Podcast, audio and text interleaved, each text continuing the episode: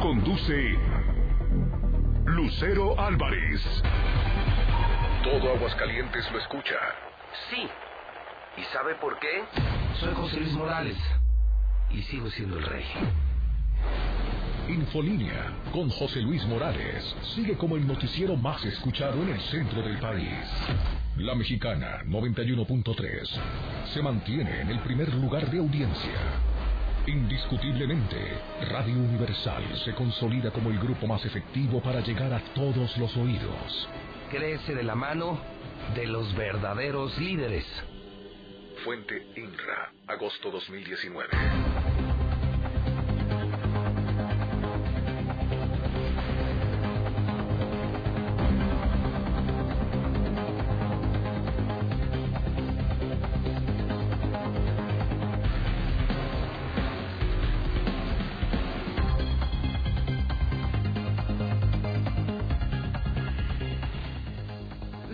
Mañana en punto ya en Aguascalientes Capital. Estamos a viernes, viernes 13 de diciembre de 2019.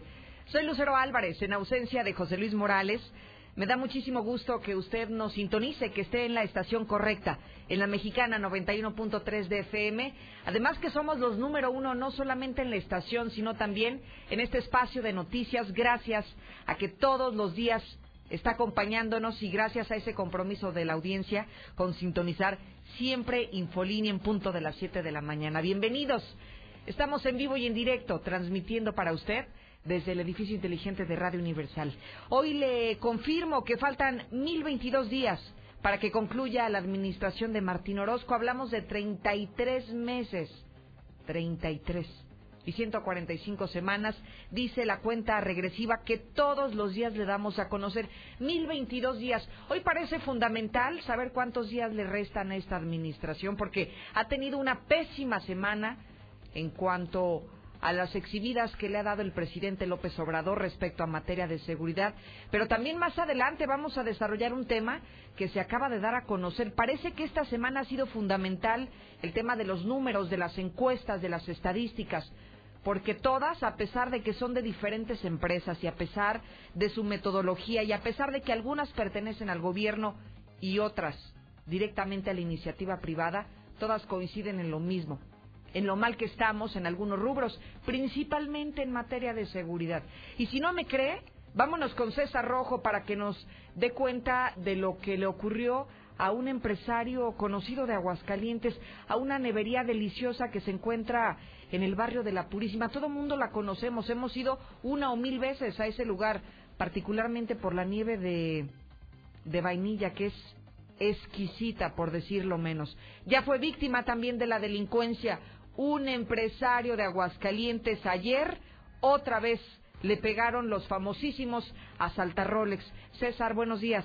Gracias, Lucero, muy buenos días. Así es, pegan otra vez los asaltarrolex. Ahora fue al dueño, ya lo decías, de esta famosa nevería El As, en pleno barrio de La Purísima. Obviamente no hubo detenidos por la espalda y por lo menos de cuatro balazos mataron al Toño. Hoy le presentaremos el video del momento de la ejecución que se dio en la colonia España, muy fuerte por, por, eh, por cierto. Además, otro soldado caído por las posadas estrelló su carro contra un señalamiento. Pero todos los detalles, Lucero, más adelante. Oye, César, ¿cuántos estamos sumando ya de los asaltarrolex casos concretos en esta semana? Dos. Sería, bueno, no el de las primeras, el de las boledas no era un Rolex, sí, pero, un reloj de más de 100 mil pesos, pero de esta banda van dos esta semana. No puede ser, César. Lo que, insisto, que me, me sorprende cada vez que escucho este tipo de noticias es que si la autoridad acaba de declarar que tiene el perfil, que sabe cómo operan, que son eh, organizaciones foráneas, incluso algunos se han atrevido a decir que son extranjeros, ¿cómo es posible que sigan pegando y que nadie haga nada, que ellos sigan libres y que sigan haciendo de las suyas porque finalmente operan como se les viene en gana? Sí, aparte cuántos son, ¿no? O sea, porque operan en todos lados, centros comerciales, restaurantes, cafeterías, neverías, o sea, esos cuatro no sé cuántos puedan ser, eh, porque no, no, seguramente ni son ni cuatro, ni cinco, ni seis. O sea, para tener esa red de, de abarcar tantos negocios, tantos lugares, usted habla que son muchísimos, el Lucero, y, lo más increíble este es que pues no los agarran, no los detienen, así de simple. Sí, eso es lo más peligroso que, que hoy nos deja pensando en, en no solamente la impunidad, sino si operan de esa manera es entonces con la complacencia de las autoridades, porque es lo único que se nos puede ocurrir y que la lógica, la lógica común nos indica, bueno, si siguen operando, si siguen atacando a las personas, si siguen perpetrando este tipo de delitos, es porque seguramente saben cómo operan y entonces tienen el permiso de alguien para hacerlo de esa manera, ¿no? Así es, entonces pues seguimos siendo la recomendación este para la gente que tenga Rolex o relojes, bueno, caros, pues mejor no, no, no, los use ya, ¿no? No, no, no, pero es... mejor guárdelos porque esos cuates mm. andan desatados. Es absurdo que tengamos que estarle recomendando siempre lo mismo y que seamos nosotros quienes tengamos que cambiar de conducta, de estilo de vida, precisamente porque la delincuencia no, no, no puede ser frenada y porque prácticamente está fuera de control. César, regreso más adelante. Creo que sí, buenos días. Creo que valdría la pena que usted comience a opinar sobre este tema porque es indignante de verdad la forma en la que, en la que estos sujetos de manera descarada, de manera absurda, están operando en Aguascalientes. ¿Será que hay esta complacencia de las autoridades? ¿Será que el gobierno conoce cómo funcionan estas bandas y ellos les dan el permiso, tienen la autorización para hacerlo? ¿No le parece ya bastante extraño que, que no haya ni siquiera una semana limpia? Todas las semanas estamos reportando los famosos asaltarrolex. Esta semana hablamos de dos casos en particular. El día de ayer, que es el último caso que hoy le damos cuenta, al dueño de la nevería Elas, todo el mundo la conocemos. La matriz se encuentra en el barrio de la Purísima. Y nadie se dio cuenta y nadie sabía. Pero eso sí, todo el mundo conoce que estos asaltarrolex siguen operando desde hace muchas semanas y que cada semana acumulan un récord de víctimas. Ser entonces que que tienen el permiso de la autoridad para estar operando. ¿Usted cómo percibe esto? ¿Usted cree que sí, que hay esa oportunidad, que hay ese encubrimiento por parte de la autoridad para que ellos hagan de las suyas? Porque no hay otra explicación que nos pueda dar lo que hoy estamos viviendo. 1 22 57 70 para que usted ya pueda opinar.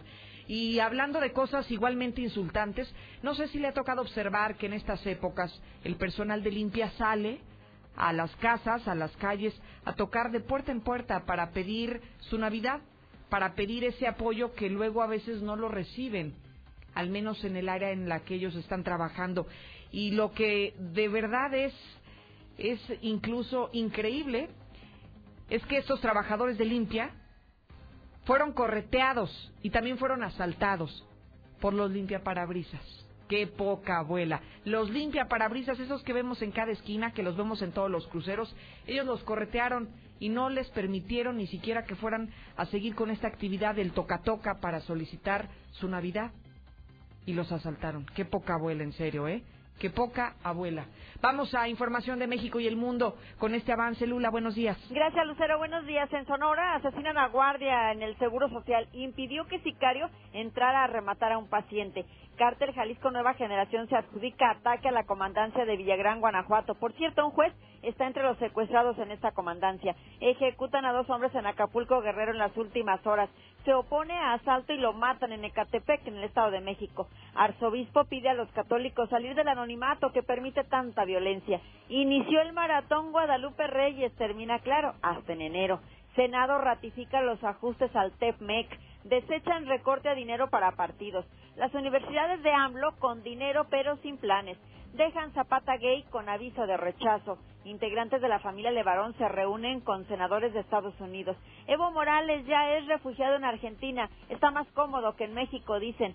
Invisten a Johnson como premier de Gran Bretaña. Greta Thunberg, la activista, desata la ira de varios presidentes. De esto y más hablaremos en detalle más adelante, Lucero. Muchísimas gracias, Lula. Y ya nos adelantaba sobre este asunto de la exposición de de Zapata después de Zapata, esto que ha ocasionado polémica por el Zapata gay.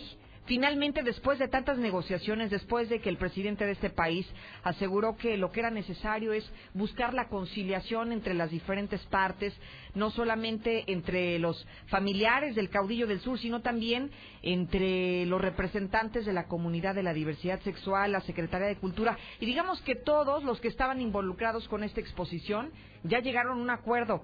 Y el acuerdo después de prácticamente una intensa semana de declaraciones, de manifestaciones en, Bellas Artes, allí en la Ciudad de México, es que se va a quedar. se va a quedar esta imagen, se va a quedar este retrato, pero estará acompañado de una cédula informativa, donde tendrán que exponer que los familiares están inconformes con esta pintura, que no están de acuerdo con que Zapata aparezca de esa misma manera. Entonces, después de, de toda esta guerra de declaraciones, esa fue la conclusión, dejar a Zapata gay, pero con el aviso de rechazo de la familia en contra de lo que hoy estamos observando. Sin duda que este será un cuadro de los mejor vendidos, ¿no? Después de toda la polémica que desató, seguramente ya en este momento si si pedimos un precio de este de esta pintura, seguramente será de las obras más caras que que podrían venderse y que hoy están expuestas allá en Bellas Artes. Vamos contigo, Marcela González. Ya nos platica esta historia con los muchachos que fueron a pedir su Navidad y que les fue pero en friega con los limpiaparabrisas. Adelante, buenos días. Muy buenos días, Lucero. Buenos días, auditorio de la Mexicana. Pues efectivamente te comento que trabajadores de limpia salieron a las calles para pedir el apoyo económico de la ciudadanía en reconocimiento a la labor de limpieza que todos los días realizan en camellones y en el arroyo vehicular. Sin embargo, los limpiaparabrisas les pusieron el susto de su vida, los corretearon para arrebatarles sus propinas. El personal de limpieza, pues es que tomó la iniciativa de soltar la escoba y el carrito y salir a las calles, esta vez no para limpiar, sino para, para solicitar su Navidad a los automovilistas en los cruceros más transitados de la ciudad. Sin embargo, en la salida a México, en el crucero conformado por José María Chávez y el segundo anillo, ahí les tocó coincidir con los limpiaparabrisas. A esos jóvenes no les gustó nada eh, ver que la gente estaba respondiendo positivamente al personal del Departamento de Limpia y Aseo Público de la Secretaría de Servicios Públicos Municipales. Estuvieron viendo cómo se les otorgaba unas cuantas monedas e incluso algún billete como retribución al intenso trabajo que desempeñan todos los días y al ver cómo se estaba llenando poco a poco el botecito de cada uno de los trabajadores que acudieron a, los cruceros desde el pasado miércoles, ellos perfectamente uniformados, credenciales de identificación, pues los limpiaparabrisas intentaron arrebatarles la colecta, por lo que tuvieron que echarse a correr. Sin embargo, pues los trabajadores no desistieron de su colecta, ellos se mantuvieron firmes en los cruceros, sin embargo optaron por mostrar el botecito vacío para no darles tentaciones a estos jóvenes limpiaparabrisas. Pero la corretiza, te comento que la padecieron no solamente los hombres, también las mujeres, incluso de edad un poco avanzada. Ellas tuvieron que hacer las maniobras necesarias para evitar que los limpiaparabrisas les arrebataran su Navidad. Y otra de las situaciones preocupantes es que los hechos ocurrieron a plena luz del día, pues todavía ni siquiera oscurecía cuando llegaron los mencionados jóvenes dispuestos a arrebatarles hasta el último peso.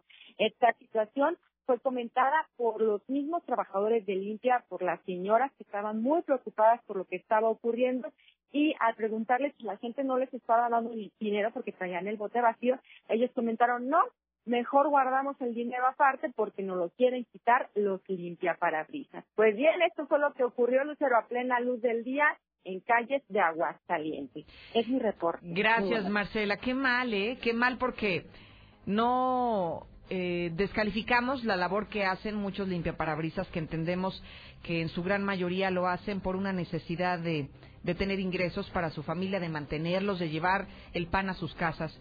Pero también este tipo de conductas son reprobables, que si han hecho su trabajo los las, las personas que trabajan en el área de limpia y están de manera muy honesta y transparente solicitando su Navidad, que estos sujetos se les ocurra no solamente corretearlos, sino que quitarles el poco o mucho dinero que hayan ellos apenas reunidos en un par de cuadras. Esto también me parece que no, no, es, no es digno de reconocer, ¿eh? y un tache para estos limpiaparabrisas, que no son todos, pero al menos aquí Aquí ya salió el, negrito en el arroz. Voy contigo, Héctor García. Hay otros temas igualmente delicados desde el gobierno del Estado. ¿Se acuerda del libramiento carretero? Ese libramiento carretero poniente que prácticamente parece que es imposible que se pueda concluir y que además es indignante porque cada vez que conocemos de accidentes en los que se ven involucrados transportes pesados y que están circulando por zonas que no deberían y cuando vemos las calles que están completamente desgastadas a raíz de la circulación de este tipo de, de unidades pesadas en calles que no les corresponden, más coraje da que el libramiento carretero poniente siga ahí, entrampados, sin ningún avance y sin que prácticamente se tengamos una certeza de alguna fecha de cuándo se va se va a realizar luego de que hay que recordar que simple y sencillamente se les revocó este proyecto a quienes habrían ganado. Y el día de ayer Héctor García nos confirma que ya está lanzando una convocatoria para la nueva licitación. O sea, todavía no cierra este este eh, eh, tema eh, de litigio con, con los que ganaron con los que les revocaron y ahora ya quieren asignarlo a otra empresa. ¿Cómo está todo esto, Héctor? Buenos días. ¿Qué tal? Muy buenos días. Pese a que el proceso jurídico no está concluido, reconocido por el propio gobernador Martín Orozco, pues el día de ayer, este 12 de diciembre, en el periódico oficial del Estado se ha lanzado ya oficialmente la convocatoria para una nueva licitación de este libramiento poniente. Esto luego de que la, pues eh, justamente la concesión anterior fuera revocada en contra de Autopistas SADCB. Y bueno, pues eh, justamente en eh, esta publicación, aunque no se precisan los montos del costo de la obra, sí se especifica que pues el otorgamiento de esta nueva concesión abarcaría para quien gane esta licitación la construcción, el equipamiento, la operación y la conservación, así como mantenimiento de un tramo carretero estatal para una carretera tipo A2, así es como se denomina esta corredora, esta arteria, la cual pues se señala corresponde al libramiento carretero poniente y donde bueno pues ya se detallan algunas otras situaciones, como por ejemplo lo que es correspondiente al tramo entre Picacho y la carretera federal 45 norte a la altura de la Escondida, con una longitud que tendría aproximadamente de 24 kilómetros. Se anexan además que pues en las bases tendrán un costo de 10 mil pesos para los interesados eh, en participar por esta licitación, un requisito que es indispensable para justamente participar dentro de este eh, concurso. Cabe destacar que de acuerdo también a los tiempos que se tienen. Será en febrero cuando se dé ya el fallo final eh, de a quién se le estaría otorgando esta nueva eh, concesión por el libramiento carretero poniente. Hasta aquí con mi reporte y muy buenos días. Martín, nomás nos va a dar un regalo de Navidad el aumento a camiones. Otro aumentillo por ahí, ¿no? Buenos días, Lucerito. Usted tiene razón. Esa bola de rateros tienen permiso de su gobernadorcito, de quién más. Por eso operan sin ningún... no se detienen ante nada. Muy buenos días, Lucero. Oye, pues claro que hay complicidad de la autoridad. Los asaltaroles tienen una lista, no van sobre cualquier persona, ya saben quiénes tienen. Dan la información de todos los que cuentan con ese tipo de reloj días, Lucerito. Este, y esta gente no nomás está pidiendo en las puertas de la casa, también en, las, en los semáforos. Ayer me tocó en varios, en varios cruces, varios semáforos, estas personas pidiendo su Navidad. Muy buenos días. Genaro García Luna, Manlio Fabio Beltrones, Felipe Calderón.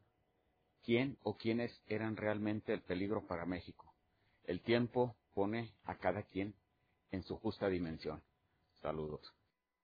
Buenos días, Lucero. Yo escucho la mexicana este, acerca de los asaltarones. Claro que la policía está coludida. Hay más los municipales, son los más puercos.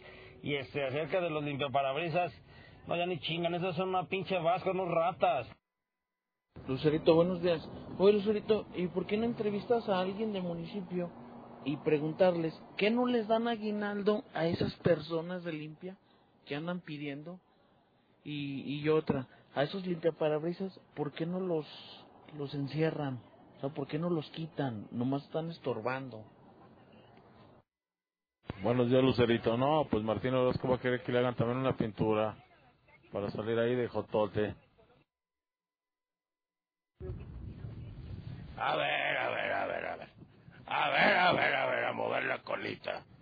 A ver, pueblo de Aguascalientes, tanto se me critica porque yo me voy a Europa, tanto se me critica porque me paseo. ¿Y dónde está José Luis? ¿Dónde está José Luis? Ya lo extraño. Así que pregúntense, ¿dónde está su gobernador aquí gobernando? ¿Y dónde está José Luis? En la playa. Mira nada más que suave. Saludcita de la buena que ya es viernes. Es que esos limpiaparabrisas ya los sabían desaparecer, ya los sabían de desterrar, porque es una de las peores plagas que hay aquí en Aguascalientes. Eh, y más para ahora, que lleno mucha persona pues, de los Estados Unidos, ¿verdad? También este se trepan se trepan en las camionetas hasta casi casi que, que les dé su, su porita o su dolarcito. Te digo esto porque eh, yo también fui, pues iba y venía a Estados Unidos. Estamos arrancando esta mañana con 4 grados la temperatura. Llama la atención que no se ha modificado el termómetro desde cerca de las 6 de la mañana. Estoy viendo los 4 grados y permanece a esta hora 7 con 20, 4 grados la temperatura. Un cielo soleado, el de Aguascalientes, y al parecer la máxima que hoy vamos a alcanzar será de los 24 grados. Así que prepárese y tome sus precauciones, que será una mañana fresca, una noche fresca, pero también un mediodía bastante, bastante caliente. Mi querido Zuli, ¿de qué hablaremos en los deportes? Y Lucero, escucha, muy buenos días. Bueno, pues comenzamos con bueno, pues lo que será partido y también entrenamiento a puerta abierta de cara a lo, pues la final, la final regiomontana, la final entre la América, pues es también que los Rayados reportan boletaje agotado prácticamente para lo que será el eh, primer eh, duelo de esta gran eh, final. Así es que bueno, la América partido amistoso y entrenamiento a puerta abierta en el Estadio Azteca. También en Chivas ayer se esperaba que anunciaran refuerzos importantes o refuerzos bomba. Así lo prometió incluso su presidente. Sin embargo, pues solamente quedó la incorporación de Víctor Guzmán. También eh, la Ciudad de México o México tendrá pa, pues equipo de la NBA de la Liga de Desarrollo. Así es que también un paso importante en básquetbol, ya que los ojos del pues básquetbol norteamericano estarán puestos en México. Los capitanes serán los representantes de nuestro país. Ayer la corrida guadalupana también en la Plaza de Toros México, donde Sergio Flores fue el triunfador al cortar una oreja. Andrés Roca Rey y el chaval de Aguascalientes Luis David Adame pues se fueron con las manos vacías. Así es que de esto mucho más Lucero más adelante. Hablemos de la historia completa y de la narración que César Rojo nos va a compartir sobre este nuevo asalto que se registró el día de ayer. Los famosísimos asaltarolex, esta banda de sujetos que están operando en Aguascalientes eh, con la complacencia de alguien, porque no me explico cómo es que están caminando por las calles de la ciudad, cómo es que identifican quiénes son las personas que traen un, un reloj caro, que traen un reloj que podría ser cuantioso y que les dejaría grandes dividendos y que simplemente sigan y sigan y sigan operando sin que nadie les diga nada y que cada semana, César, estemos hablando de otro caso y de otro caso y de otro caso. De manera especial hablábamos de los asaltar-Rolex porque iban directamente por este tipo de relojes, marca Rolex. Después comenzaron a buscar cualquier tipo de reloj, pero que fuera igualmente caro, ¿no? Relojes caros. Y hoy volvemos a hablar de otro caso que se acumula en esta semana, César. Y qué triste, porque además es uno de los empresarios que yo creo que la gran mayoría de nosotros, si no conocemos al, al propietario del negocio, muchas veces hemos ido a las famosas nieves de las. Así es, de las más tradicionales yo creo que aquí en Aguascalientes, ¿no? Obviamente pues ya, ya hay muchas, pero de las que yo creo que iniciaron esa tradición y todavía continúa pues este, este, esta, este negocio de la navería, el as, así es y prácticamente nadie se salva. En este caso en particular no declaró el afectado cuál había sido su recorrido, que es la pregunta que normalmente está haciendo la policía a las víctimas, o sea, previo a donde llegaron o donde se dio el asalto, donde estuvieron, en algún restaurante, alguna cafetería, alguna tienda de autoservicio. En este caso en particular, no logramos conocer dónde estuvo este hombre, o si fue ahí mismo, pues en, la, en la, nevería, porque, bueno, sabemos que muchas veces, pues, eh, eh, ellos utilizan las manos, obviamente, para obtener el, el, la nieve y colocártelo en el barquillo, en la taza, en lo que tú quieras, y obviamente pues esto te sirve hasta para ver el reloj, ¿no? O sea, pueden ser mil cosas, pero también nos habla de la libertad, que esos cuates operan ya en todos lados, que tienen gente en todos lados, y eso ya hace pensar que esto es muy sospechoso, ¿no? ¿Cómo puede haber tantos delincuentes de aquí, de Aguascalientes, de México, del extranjero, en tantas zonas comerciales, en tantas zonas y no los detecten y siguen operando de esa manera. Eso ¿no? es lo que me da más miedo, César, que parece que tienen ojos en todos lados, porque, vamos, el modus operandi ha sido en puntos diferentes. Todavía dijeras, bueno, es que se focaliza en esta zona o se focaliza en este tipo de negocios o a este tipo de rubros. No, ahora estamos hablando que negocios de todo tipo, en zonas de todo tipo se ha dado esto. Entonces, ya no sabes ni de quién cuidarte, ni a dónde ir, ni dónde te podrías sentir seguro porque el panorama que tú nos has platicado en las últimas semanas te da cuenta que puede ser en el poniente, en el oriente, en el norte, en el sur, que puede ser desde una nevería que tú jamás te podrías explicar que vas, te compras tu barquillo y que te vayan a asaltar, o que también vas y te compras tu café de Starbucks y que a las afueras ya te está esperando el delincuente. O sea, ya no sabes qué hacer y no sabes eh, de quién cuidarte ni en dónde puedas sentirte un poquito más tranquilo porque estos sujetos parece que están repartidos en todos lados. Así es, y digo, por eso decía desde un principio, o sea, no creo que sean ni cinco ni seis. Eh, hacemos la comparación, por ejemplo, con los asaltacuentavientes, ¿no? Sí. Que eh, esos cuates si son cinco o seis y se distribuyen ahí en, el- en el banco uno o dos, simulan finalmente hacer movimientos y están tanteando a la gente. Pero bueno, es un punto, es un banco, ¿no? Sí, Pero esos claro. cuates están en restaurantes, están en cafeterías, están en centros comerciales, o sea, son los lugares donde mm, han detectado a sus víctimas, o sea, ¿cuántos han, han de ser? La otra, ¿cómo llegan a Aguascalientes? Si son extranjeros, ¿cómo se mueven aquí en Aguascalientes? O sea, ¿cómo- no, no puede llegar un extranjero, yo no, no me imagino llegando a un país, no sé, llegando a Honduras, llegando a Colombia, y como mexicano comenzar a delinquir por tu cuenta. Sea, es imposible, ¿no? Tiene, siempre hay un control de la plaza, quién los mueve. Entonces, obviamente, también hace pensar que a esos cuates alguien los trajo y alguien los está moviendo de la misma autoridad, para que no los agarren, para que no los detengan, para que se manejen con esa impunidad. Obviamente, pues han de tener un protector, un padrinote, ¿no? Y que para que conozcan el terreno, César, porque no llegas a algún lugar y sin conocer cuáles son las condiciones ni cómo podrías operar, te vas a aventar a la brava. Entonces, debe de haber algo, eso es lo que me llama la atención y lo que yo le preguntaba a la audiencia. Bueno, ¿será que tienen el permiso de la autoridad como para operar así tan libremente y que simplemente no les pase nada? Exactamente, no les pase nada, pero digo, finalmente eh, esto lo hemos hablado, ¿no? ese tipo de bandas siente por lo regular tener un padrino que finalmente los protege y ahí está lo, lo que, lo, que, lo, que, lo que está ocurriendo. Ya nos habían dicho las autoridades que los tenían ubicados, identificados, ¿Y nos nada? quedó claro que no, que no los tienen ubicados ni los tienen identificados. Mira, si hubiera sido así, esos cuates ya no hubieran pegado, ya se hubieran ido de Aguascalientes, ya, eh, ya no estuvieran pegando, pero están pegando, pegando, pegando, uno, dos veces o tres veces a la semana están pegando. Y ahora fue a las 8.30 y aparte es el horario que siempre les gusta, pasando las 8 de la noche, el de las arboledas de lunes fue a las ocho y media, nueve aproximadamente. Y en los anteriores casos que hemos comentado, en los baños turcos, fue igual a las 8. Y los demás han sido otros temprano, pero es a las 8 de la noche como que el horario que les gusta. Y aparte, ¿dónde se dio, no? Esta nevería Las, pues, todas hemos acudido, está sobre Avenida Alameda, entre la Glorieta de la Purísima y Erona Cosari. Exactamente atrás del templo, ahí está esta nevería. Y esto fue a las ocho y media aproximadamente, cuando se encontraba el dueño justamente de esta nevería, pues atendiendo su negocio. A este sitio llegó un vehículo, se hablaba de un March o de un vehículo Atos en color blanco. Finalmente el March y el Atos son vehículos a lo mejor Muy compactos, compactos, eh, sí. similares. Este, entonces llega y se detiene frente a la nevería. Ahí es imposible, ahí no hay zona de estacionamiento porque está la ciclovía. Así es. Entonces como que esto fue muy rápido, así como ponen estos cuates.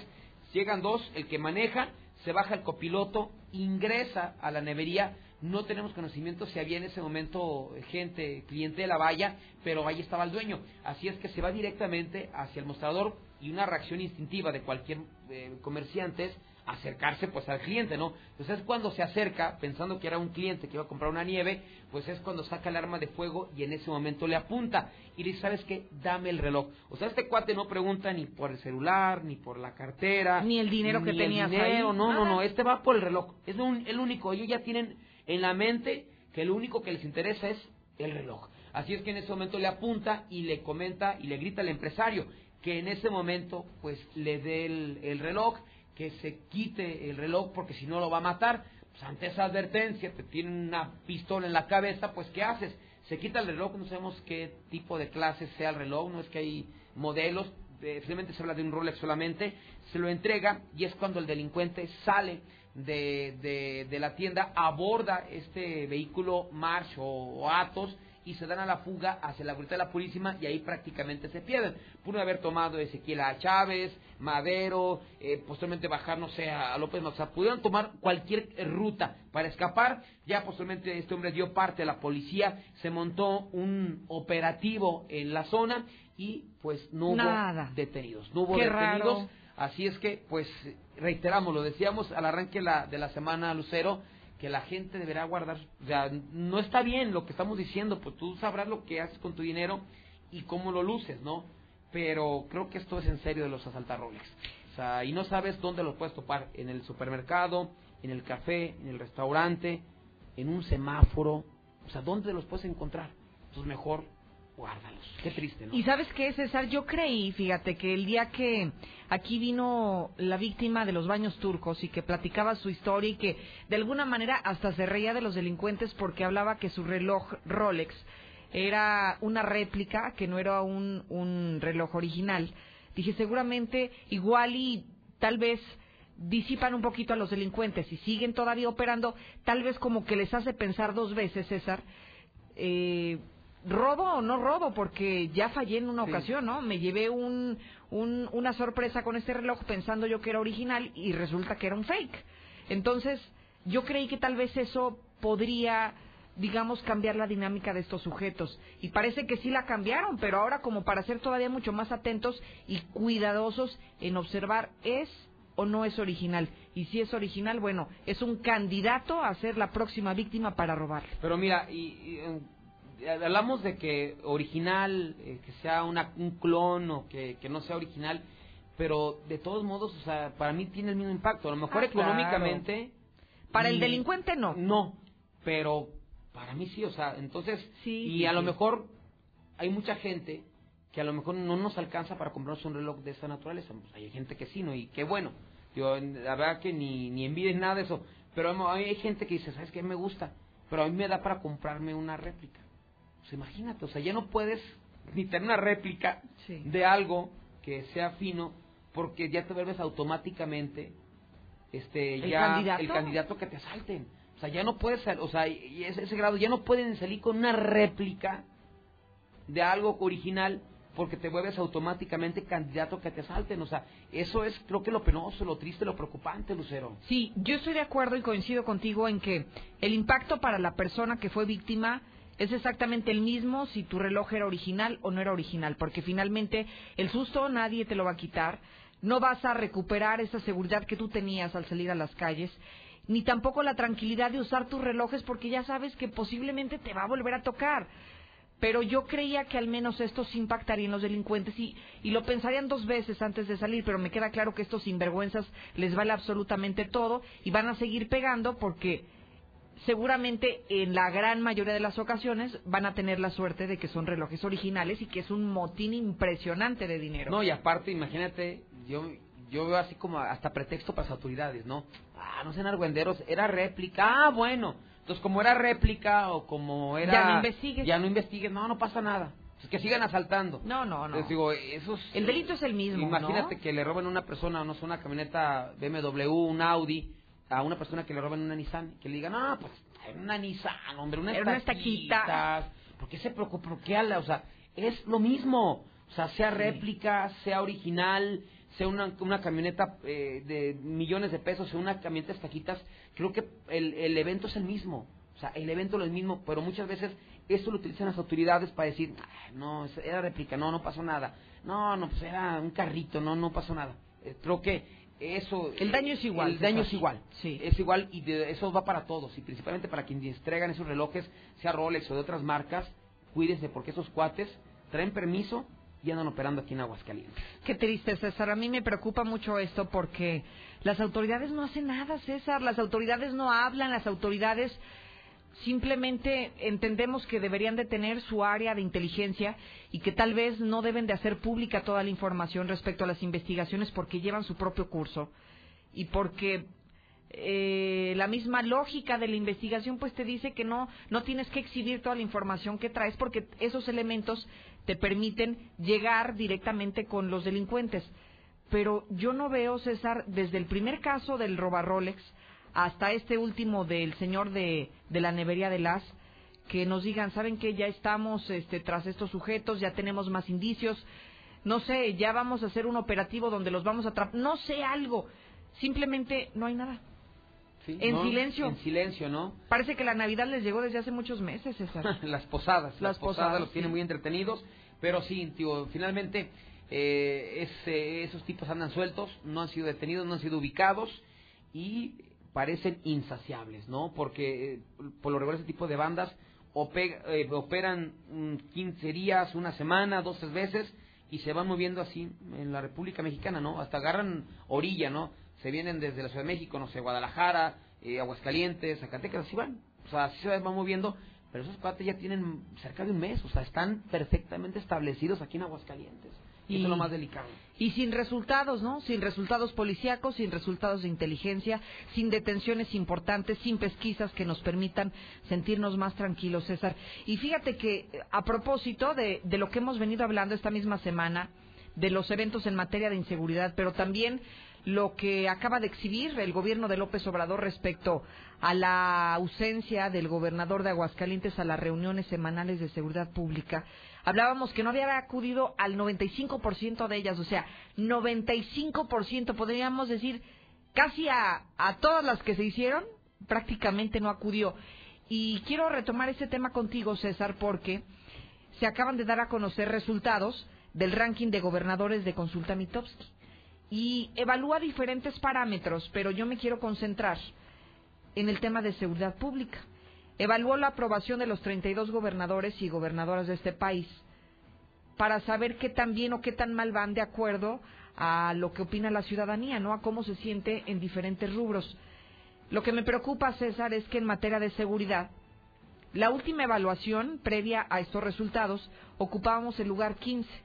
O sea, 15 de 32, digamos que estábamos a la mitad de la tabla. Pero, ahorita, en este momento, con los robarrolex, con la señora que intentaron asaltar en bosques, con las ejecuciones que nos ha reportado César, ¿tú consideras que qué tanto podría variar tal vez la percepción de la gente o esta posición? Si teníamos el 15 en un mes anterior, que sería el mes de octubre, en noviembre, ¿cuánto te gusta que esto pudiéramos llegar? Híjole, pues se afecta, ¿no? No sé. Se afecta. Mucho en cuanto a la percepción, no sé, puede ser cuatro o cinco lugares hacia abajo, ¿no? No sé, ese es mi punto de vista, ¿no? diez lugares. Pasamos del lugar número 15 al lugar número 25.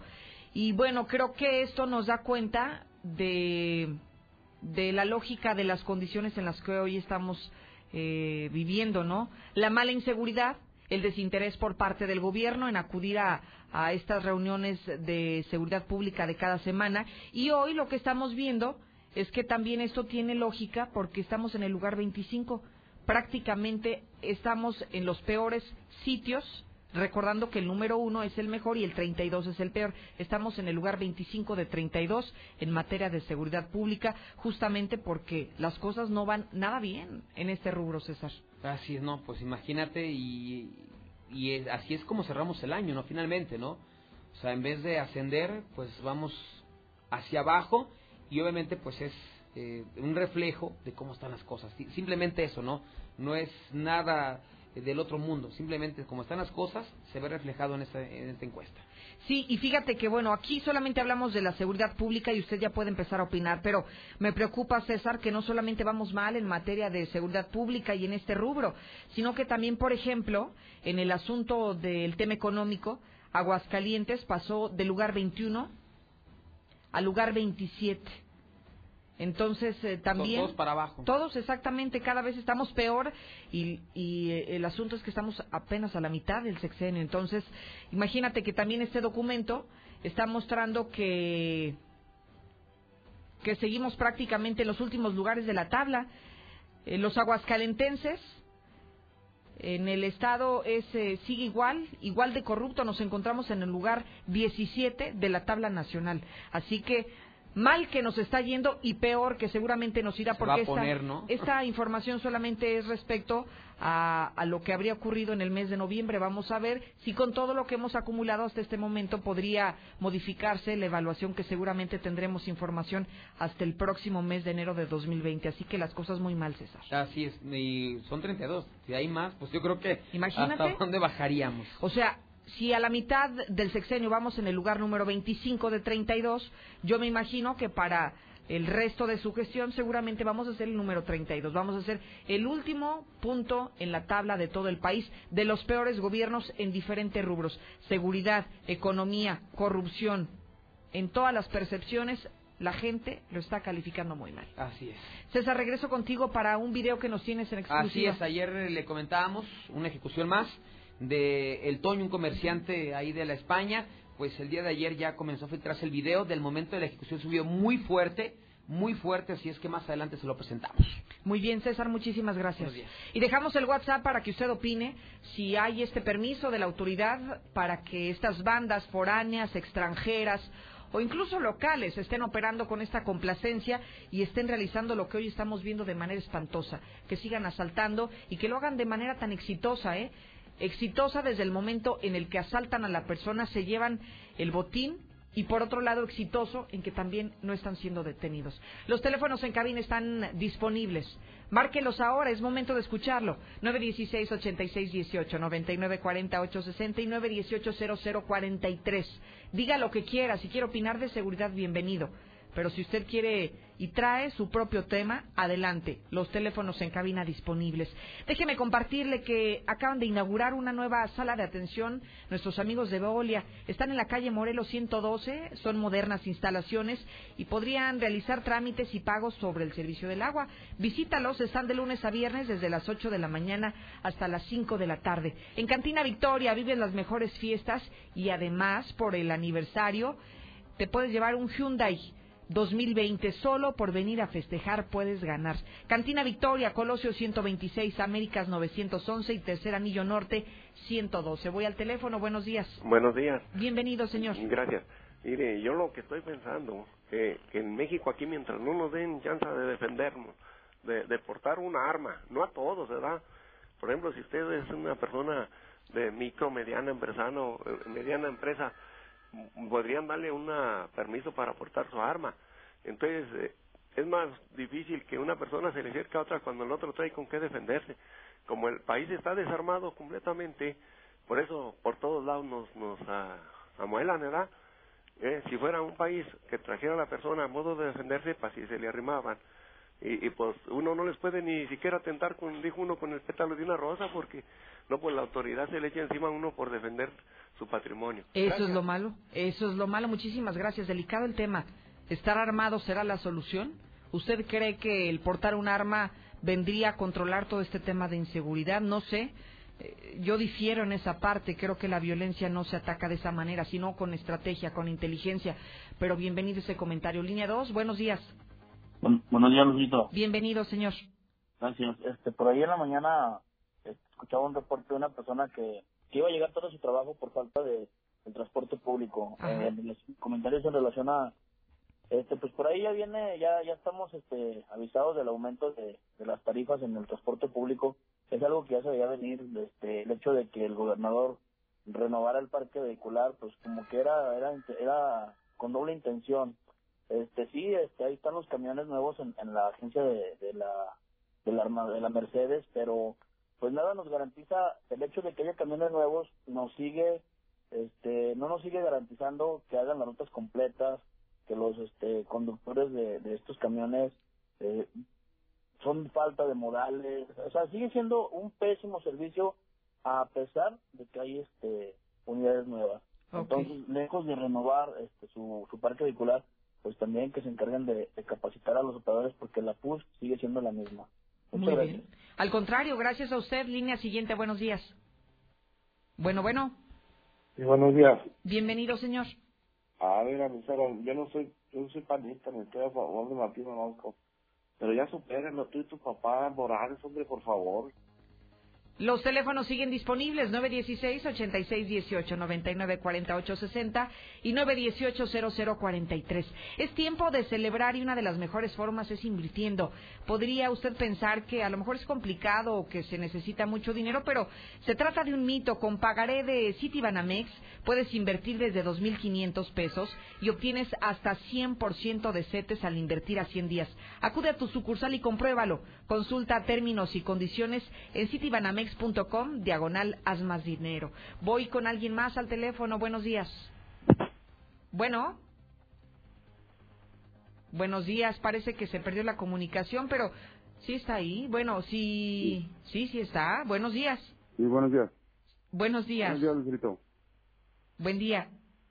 Este, mira, yo estoy de acuerdo con el señor del el que te acaba de hablar que, que portar un arma porque por acá por la línea güey, también está muy muy carajo y yo ya voy a comprar la mía. Gracias, Alfredo. Gracias a usted, buenos días. Iberomex construye solo lo mejor y le ofrece su condominio Nueva Castilla. Desde un millón doscientos cincuenta mil pesos puede tener hasta 180 metros cuadrados construidos. Siente el placer de vivirlo, 162-1212. Lucero ve más allá, no solo trates la indignación de la familia, además Zapata, entre otros, son íconos de la mexicanidad y como tal no son propios de la familia y el que lucha por una libertad lucha por todas. Buenos días. En esa área de José María Chávez y Segundo Anillo, esas personas que de, limpian parabrisas tienen años, años y son puros chavos, chavos que pueden fácilmente ponerse a trabajar Buenos días, señorita Lucero. Buenos días, auditorio de la Mexicana. Pues sí, en mi opinión, ¿qué va a pasar con esa agresión que recibieron las personas que están en el departamento de limpia? ¿Qué van a hacer con esos limpiaparabrisas? Dicen que la costumbre se hace ley y ahorita esos señores ya se sienten dueños de los cruceros. Entonces, ¿qué va a pasar? O sea, ¿qué va a hacer el municipio? Enseguida también preguntar si los señores del departamento de limpia están recibiendo su aguinaldo. Y si lo están recibiendo, ¿cuánto? Ah? Que sea justo y suficiente para que pasen ellos tranquilos en sus casas, con sus familias, estas fiestas de fin de año. ¿Qué tal, Lucerito? Buenos días. Este, si también van a subir el camión urbano, que también suban el taxi. No se me hace justo que solamente suban el, el urbano. Lucerito, eso de Emiliano Zapata me parece una falta de respeto, en serio. Ellos piden respeto y no, no respetan a, a los demás. Parece una falta de respeto para el país. Seas egoísta, amigo, deja que pidan porque se aliviane, no seas egoísta, cabrón. Muy buenos días, Lucerito, un placer siempre verla este por la por el Facebook y yo no estoy de acuerdo con lo que hicieron los limpiaparabrisas, se pongan mejor a chambear. Definitivamente es una bola de rateros, nomás están ahí viendo a ver qué traen las personas y muchos han de estar ahí como halcones. Y seguimos sin agua en Villa Teresa, saludos. Mire amigo, a usted no le debe de importar si les dan o no aguinaldo. Eso a usted no le debe de importar. A usted lo que le debe de importar es no tirar basura en las calles. Eso es lo que usted debe de preocuparse. Deje que si la gente les da o no les da. Es una tradición de toda la vida de que los las gentes de la basura, los empleados de recolección, pasan casa por casa a pedir su Navidad y, y con todo gusto se les da. Porque gracias a ellos tenemos una ciudad limpia, entiéndalo, no sea puerco, limpiese la cabeza. Usted es el que tiene basura en la cabeza. Buenos días. Esos limpiaparabrisas deben de quitarlos de ahí. Toda la gente que viene de turistas de otros estados, lo primero que ven es ese tipo de personas. Y luego otra, les dice uno que no y se enojan, te rayan el carro o le echan jabón. Ya quítenlos, por favor.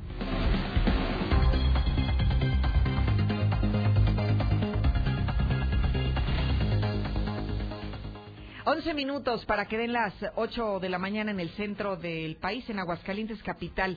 Fíjese que hace un par de semanas ya se habría anunciado cambios en Protección Civil Municipal y se encuentra conmigo el nuevo titular, Jesús Eduardo Muñoz de León.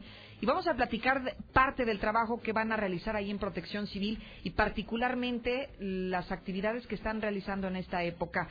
Eh, Bienvenido, coordinador, y gracias por estar aquí con nosotros. No, al contrario, buenos días y muchas gracias por recibirme. Al contrario.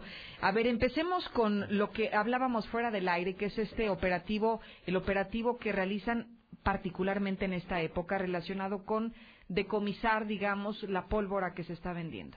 Así es, sí es el operativo Cometa, se, se le llama, que año con año se realiza dentro del municipio, en nuestra corporación, es estar retirando todos aquellos que venden pólvora, ya sea en casas, en tianguis, en centros comerciales, inclusive hemos encontrado este tipo de productos, ya que por nuestro código se prohíbe la venta, el almacenamiento y la comercialización de, de este tipo de, de juguetería de pirotecnia, que, es muy riesgosa.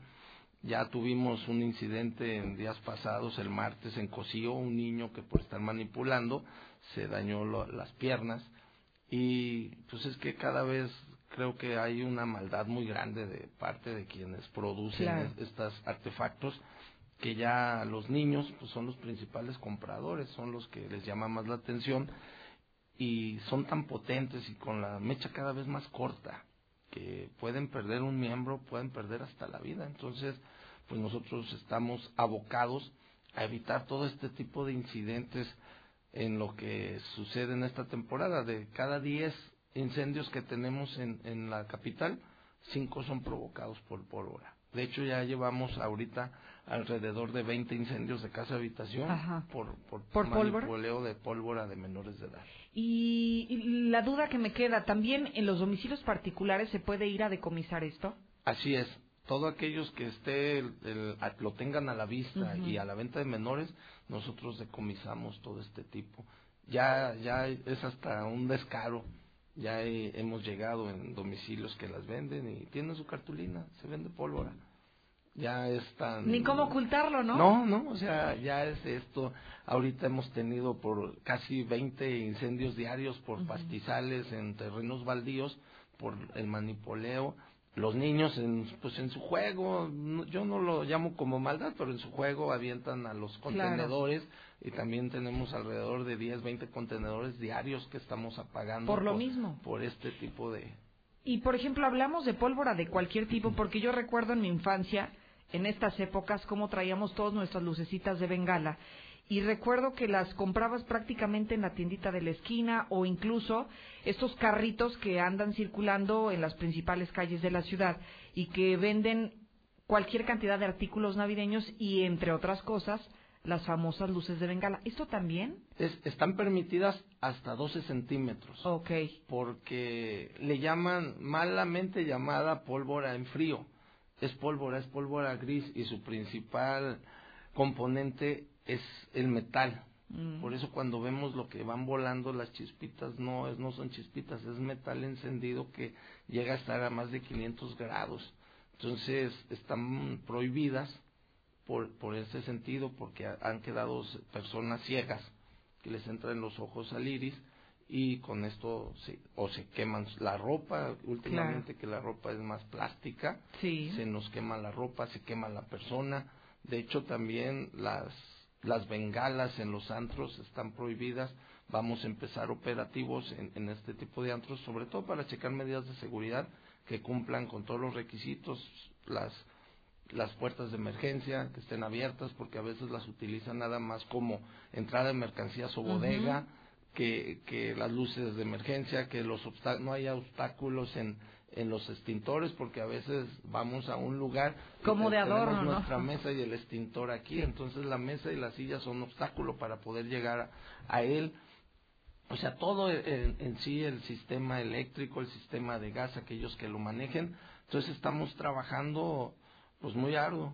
Hoy, Claro. hoy, hoy terminamos la, la labor a la una de la mañana con lo de las fiestas de, de la Virgen de Guadalupe. Tenemos ahí todos los operativos que nos, nos corresponde. Estamos verificando tianguis, estamos pues ahora sí tenemos un, un Sí, es sinfín que- de, de labores. Muchas actividades cubre el área de protección civil y particularmente en este tema que hablamos de, de la pirotecnia, ¿solamente se retiran o se aplica alguna sanción, algún tipo de multa económica? Se retira.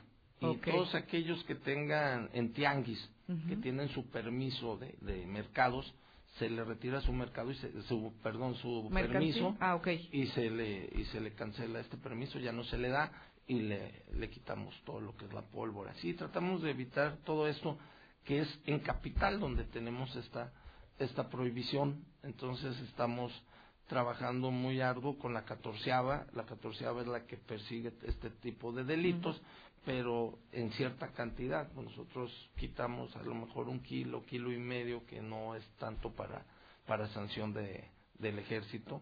Entonces, Claro. lo único que hacemos es retirarla y si es un tianguista que tiene permiso o licencia comercial, se le retira y, y ya no se le vuelve a dar esta, esta licencia.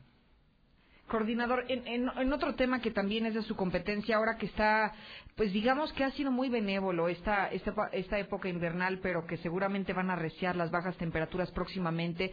¿Cómo se preparan ustedes desde Protección Civil? Recuerdo que año con año incluso habilitan un tipo de albergues para aquellas personas más desprotegidas. Sí, tenemos ya habilitado el albergue que tenemos en Artillero Mier y Cova, atrás del Hospital de la Mujer en el Morelos. Desde el 21 de, de noviembre está habilitado hasta el 21 de marzo, donde se les proporciona alimento caliente, una cama, cobijas. Tenemos también ahí baños para que si se quieren bañar en la mañana para salir. Está habilitado, está hasta para 50 personas. Y pues lo que hacemos también es nosotros estamos monitoreando toda la noche a los indigentes, todos que tienen situación de calle, porque ellos no se quieren ir al, al albergue. Qué raro, ¿verdad? Sí, tiene una situación, ellos sienten como que los estamos encerrando.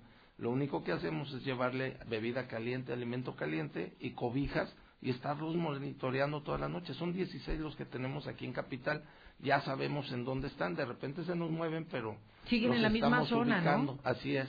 Entonces seguimos seguimos trabajando con ellos y pues estamos al pendiente, pedirle a la población que tenga mucho cuidado porque ahorita son mañanas y noches frías y días calurosos. Ya en noviembre, en enero, perdón, y diciembre se va a normalizar el frío. Ya va a ser el- son los meses con más frío que esperamos aquí en Aguascalientes. Y que seguramente también la recomendación, coordinadores, eh, son estas épocas donde hay más niños o pasan el mayor tiempo de en el hogar los los pequeños ahora que están de vacaciones y creo que también se incrementan los accidentes en el hogar, ¿no? Así es. Vamos, por instrucciones de la alcaldesa, vamos a estar saliendo a las colonias, a los parques públicos, a dar capacitaciones, sobre todo al hermano mayor, que es el que se queda con los pequeños porque mamá y papá salen a, a trabajar. Entonces vamos a estar trabajando en ese sentido, cómo ellos, los pequeños, pueden hacer en caso de algún accidente, cómo cuidar que no vaya a haber ingestas de algunos productos que son nocivos para la salud de los pequeños, cómo cerrar bien las, las chapas o, o las puertas, cómo atrancarlas, cositas así que les, va- les sirven a los pequeños, que ya en una ocasión se hizo y se bajó casi el 40% de, de los incidentes Importante. en casa Claro, con menores de edad. casi la mitad de lo que está registrándose Así año es. con año en estas épocas, importante. Coordinador, algo o algún mensaje con el que desee cerrar para el Sí, auditorio. mira, nada más ahorita en este año tenemos Bomberos de Corazón que empezamos una donación de juguete para a todos aquellos que quieran hacer una donación de juguetes para entregárselos a, a las colonias de bajos recursos. El departamento de bomberos cada año lo hace, pero lo hacía nada más entre el puro personal. Y ahora queremos que la población que, que nos quiera apoyar, que sean juguetes no nuevos, pero que no En sean... buen estado, ¿verdad? Exactamente, que no sean bélicos ni con pilas, que nos los puedan apoyar. Empezamos del día de ayer, del 12 al 4 de enero. Ok. Todos aquellos en la estación de bomberos que está en Segundo Anillo y Salida San Luis, ahí pueden, pueden a- apoyarnos con, con este tipo de juguetes y pues pedirles que estén muy al pendiente de sus hijos, de las personas de la tercera edad, que son los más vulnerables ahora con el tiempo, y sobre los menores con la pólvora también. que Sobre todo. mucho cuidado. Me parece una, una, una buena conducta esto que invitemos a la población a que participe en reunir regalitos que se los van a entregar a los niños más necesitados. Así que segundo anillo y salida a San Luis, donde están los bomberos, ahí los podemos llevar. Ahí, ahí los, los esperamos. Y no se que limiten. quieran Si llevan uno, dos, tres o diez regalos, todos bienvenidos, Sí, ¿no? sin problema, lo que se, se agradece. de Qué corazón. bueno. Coordinador, le agradezco mucho que esté con nosotros. Al contrario, muchas gracias a ustedes, muy buen día. Al contrario, él es eh, Jesús Eduardo Muñoz de León, nuevo coordinador de Protección Civil Municipal. Hago una breve pausa, quédese. Al regresar todavía le tenemos preparada la mesa de los periodistas, los periodistas de la red. Hoy se va a poner buena, prometedora, no le cambie. Mi INE está hecha de papel.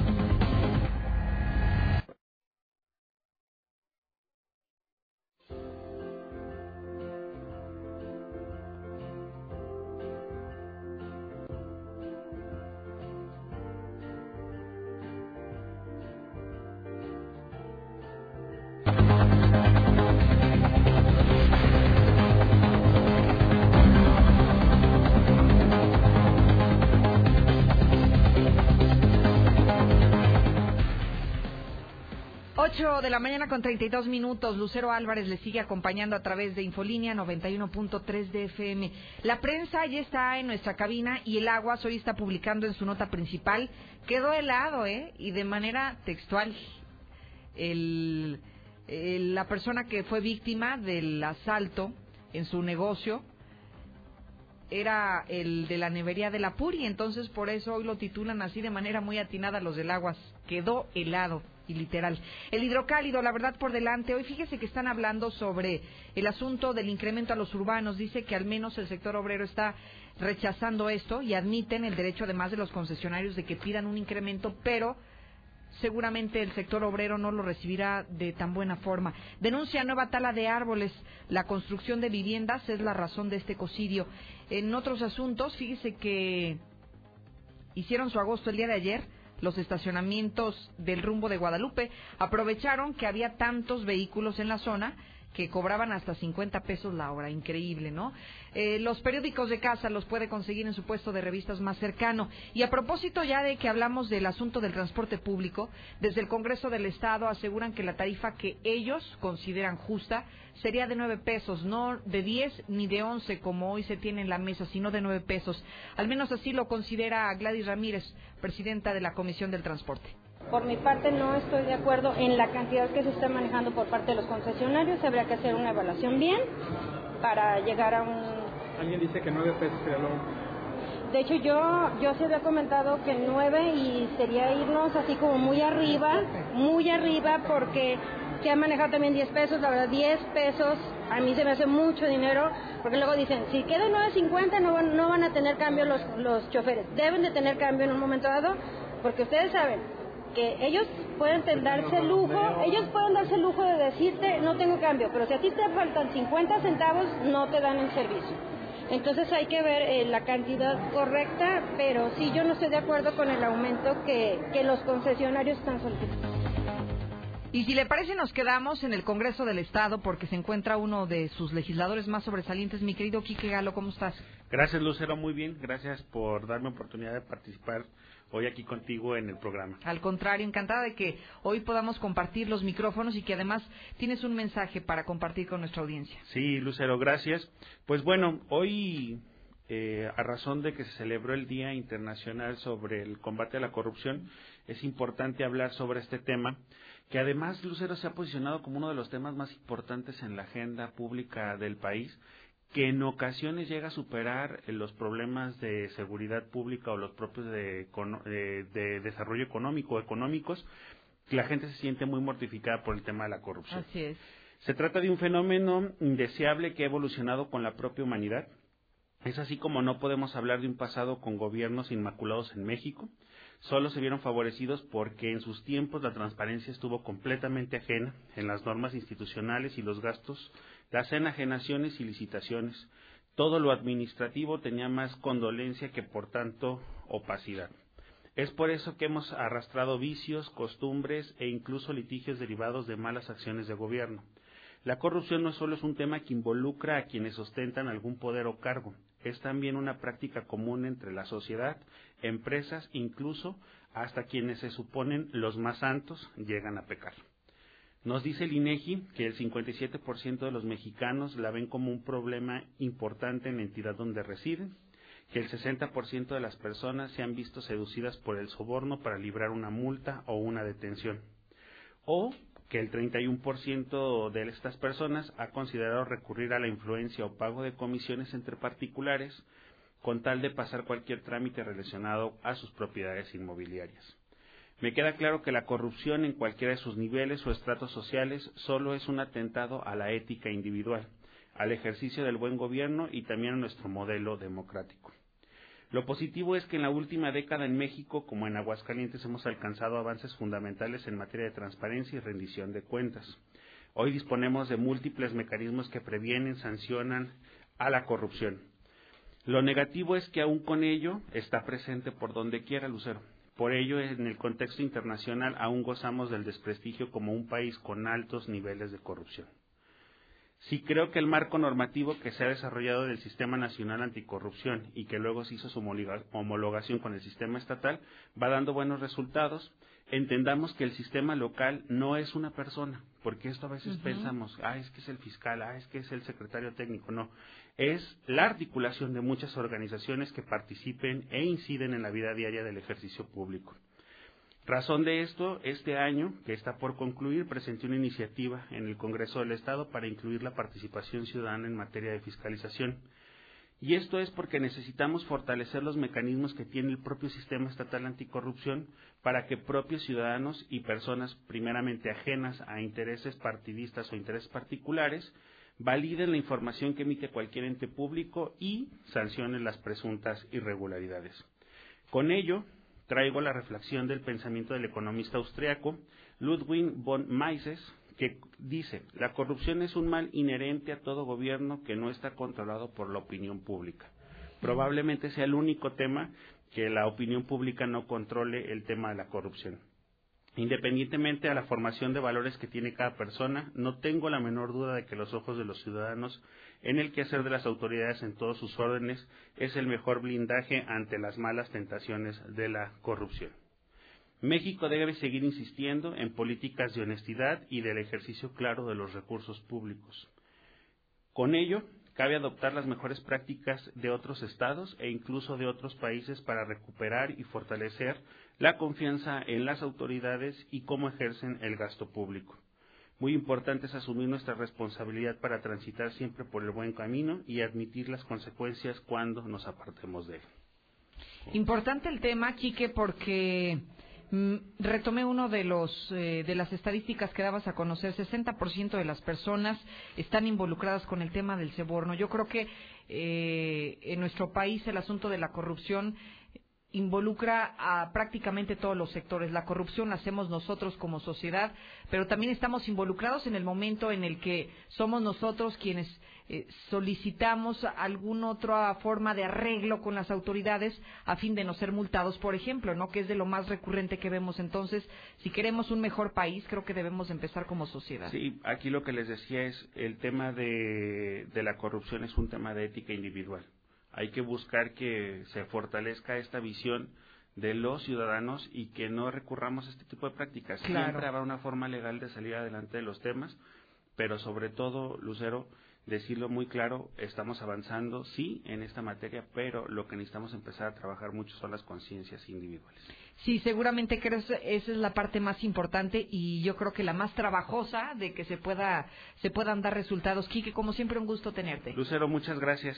Al contrario. Oye, que sea una semana exitosa porque ayer recorrieron las actividades ustedes muy guadalupanos, ¿eh? Lo que pasa es que eh, como sabes, hay días que son feriados, bueno, que se les otorga como días feriados a los trabajadores. La razón es que el Congreso no tiene actividades el día jueves y planeando lo que viene ya en el transcurso de las próximas semanas, así sufrirán modificaciones las eh, diferentes. ¿Qué faltan dos sesiones? Faltan dos sesiones y la sesión de clausura que nos dice la ley tal cual, se tiene que sesionar una vez por semana. La costumbre es que en Aguascalientes habían sido los días jueves. Así es. Gracias, Quique. Por nada, Luz, hasta luego. Al contrario, buenos días. Marcela González, están denunciando nuevo ecocidio. ¿Por qué? Buenos días. Muy buenos días, Lucero. Buenos días, auditorio de la Mexicana. Pues te comento que en los fraccionamientos Villasur, Laureles del Sur, se está construyendo una serie de etapas de estos fraccionamientos y bueno, pues ello ha implicado el derribo de decenas y decenas de mezquites. Hasta el momento son cientos de árboles los que se han derribado. Los vecinos de Villasur argumentan que se pretende construir un templo en esa zona, aunque cerca se localiza otro y ellos consideran que es justificable. Sin embargo, te comento que ya son cientos de árboles que han sido derribados en esa zona, son puros mezquites, Lucero.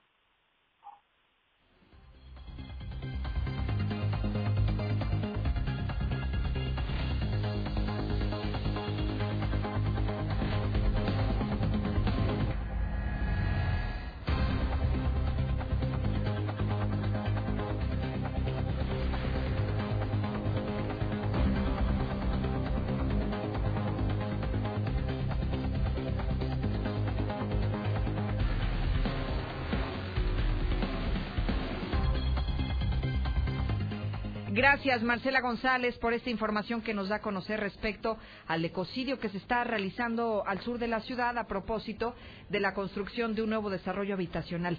Fíjese que tenemos a nuestros amigos de Punto 45, nos, nos acompañan de McCarthy's y de Rip House y que semana a semana vienen a anunciarnos algunas de sus promociones o de sus eventos próximos a realizar. Está Anesi y Bruno que hoy nos acompañan. ¿Cómo están? Buenos días. Buenos días, estamos muy bien y vamos a platicarles sobre los eventos que vamos a tener lo que queda de diciembre. Muchísimas gracias, Bruno, bienvenido. Muchas gracias. No, pues mira, estamos muy bien aquí otra vez agradeciendo que nos hayan atendido.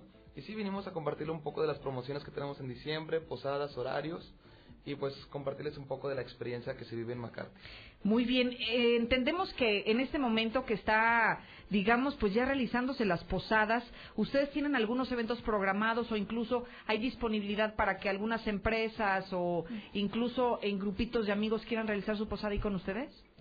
En Rip House estamos eh, cotizando posadas desde cinco personas en adelante hasta pues todas las que quepan. Ajá y tenemos presupuestos armados desde 300 pesos y ya depende de lo que lo que quiera cada persona o cada empresa nos vamos ajustando a sus necesidades de presupuesto que eso es lo más importante. Bruno, con ustedes, ¿qué podemos ofrecerle a quienes nos escuchan o qué es lo que los hace más atractivos que la competencia? Ok, mira, tocando ahorita el tema de las posadas, aquí en McCarthy's, eh, aparte de que se lleva una experiencia rockera cualquier persona que nos visita, estamos manejando paquetes de posada desde 10 personas Okay. Vienen desde los 2.400 pesos hasta los 2.800, ya incluyendo bebida, comida y música de rock, ¿cómo ves? No, se la van a pasar padrísimo. Oye, en cuanto a comida, ¿qué es lo que lo que integra tal vez un paquete? Hablamos tal vez 10 personas, que es lo mínimo, de 10 personas, ¿qué nos pueden ofrecer? Mira, manejamos una variedad de, de paquetes Ajá. en los cuales puedes encontrar alitas, bowls, hamburguesas, snack mix. El snack mix es como una tipo botana. Ajá. vienen los de cebolla, dedos de queso. Qué rico, ¿verdad? Más las alitas y los bowls clásicos que manejamos ahí en McCarthy's. Como mm, sí, se me antojó. Fíjate que eso es muy bueno porque además cuando vas a, a, a este tipo de reuniones casi no comes, o sea, más bien te gusta botanear y combinarlo con la bebida, pero creo que es una buena opción el que tengas una variedad muy amplia de lo que tú quieras. Si quieres hamburguesas hay, si quieres este alitas también los hay, si quieres aros de cebolla también los hay, entonces digamos como que hay para todos los gustos, ¿no? Así es, aquí lo que queremos es que se la pasen bien, se diviertan con sus amigos. Eh, llevándose una experiencia del rock y pues que no les falte nada para comer. Qué padre. Anesi, ¿de ¿cómo podemos hacer las eh, reservaciones o cómo podemos llegar con ustedes? Pueden preguntar a través de Facebook o nos pueden, este, bueno, pueden llegar también allá a punto 45 y contactarnos. Pero por Facebook es donde estamos haciendo ahorita la mayoría de las reservaciones. De las reservaciones. Y en este momento todavía hay espacios, porque luego como que la gente dice, ya estamos a la mitad del mes, tal vez ya está complicado. Sí, ahorita todavía hay espacio. tenemos, este, pues, tenemos mucho espacio. Tenemos la terraza y tenemos el salón que está muy bonito, está muy amplio. Y ya las personas pueden escoger entre los dos lugares. Perfecto. ¿Algo que desees agregar, Anesi? Pues nosotros no, lo que nosotros manejamos principalmente son los ahumados, son los cortes, las costillas y los paquetes normalmente incluyen entrada, eh, plato fuerte y postre y bebida. Muy bien. Muchísimas gracias. Bruno, ¿tú qué le quieres decir a la gente para que se anime de una vez a apartar? Ah, ok, pues que no se queden con las ganas de vivir la experiencia del rock.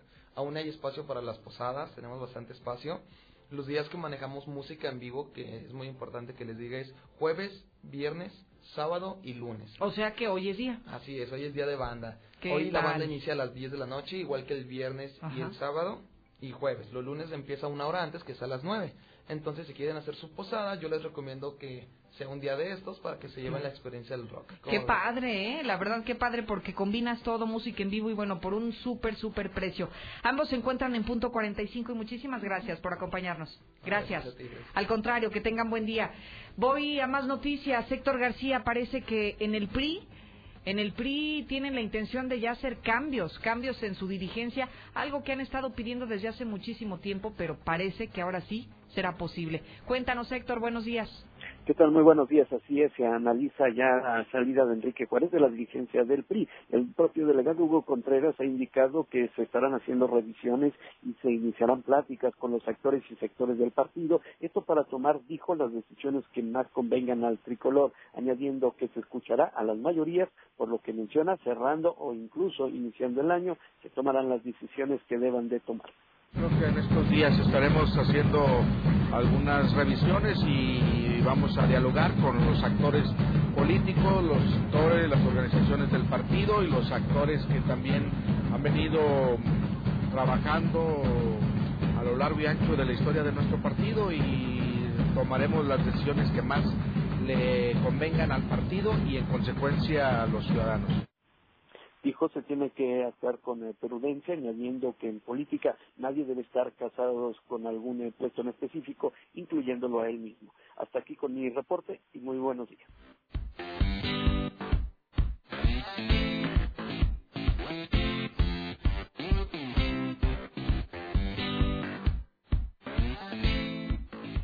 Me da mucho gusto recibir también a nuestros amigos de Nissan López y González. Nos, nos acompaña el día de hoy don Sergio Ávila, él es gerente de, de estos autos seminuevos y además es una gran oportunidad porque todavía tenemos dinerito del aguinaldo, porque todavía nos dieron nuestros bonos y seguramente tenemos nuestros ahorros y la gran oportunidad de iniciar el próximo 2020 con un vehículo de Nissan López y González. Don Sergio, bienvenido, buenos días. ¿Qué tal, Lucero? Bueno, muchísimas gracias por la invitación y bueno, pues aquí este, venimos a promocionar prácticamente las unidades seminuevas.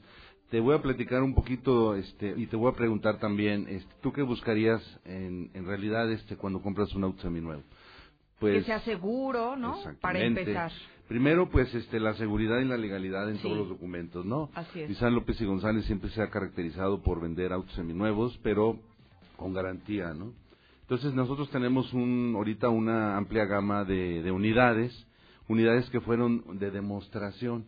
¿Esto qué quiere decir? Quiere decir que, pues, que tenemos este vehículos con muy poco kilometraje, no llegan a veces ni a mil kilómetros. Pero en perfectas condiciones, Ah, no, no, Sergio, claro. ¿eh? Sí, sí, sí, son vehículos de demostración que inclusive además lo metemos al, al programa que tiene Nissan, que es Nissan seminuevos garantizados. Mm. En esto te podemos dar un vehículo seminuevo con la garantía de tres años o 60 mil kilómetros. O sea, es un vehículo seminuevo, pero con garantía de uno nuevo. Qué padre, ¿no? Sí, sí, sí. Y que además a un precio muy accesible, porque también esa es una gran ventaja que luego a veces no valoramos. Sí, fíjate que sí, no por ser agencia, luego la gente piensa, ¿no? Mal piensa que, pues, ay, son vehículos muy, muy caros, no los puedo adquirir. También te quiero platicar otra opción que tenemos también, opción de crédito.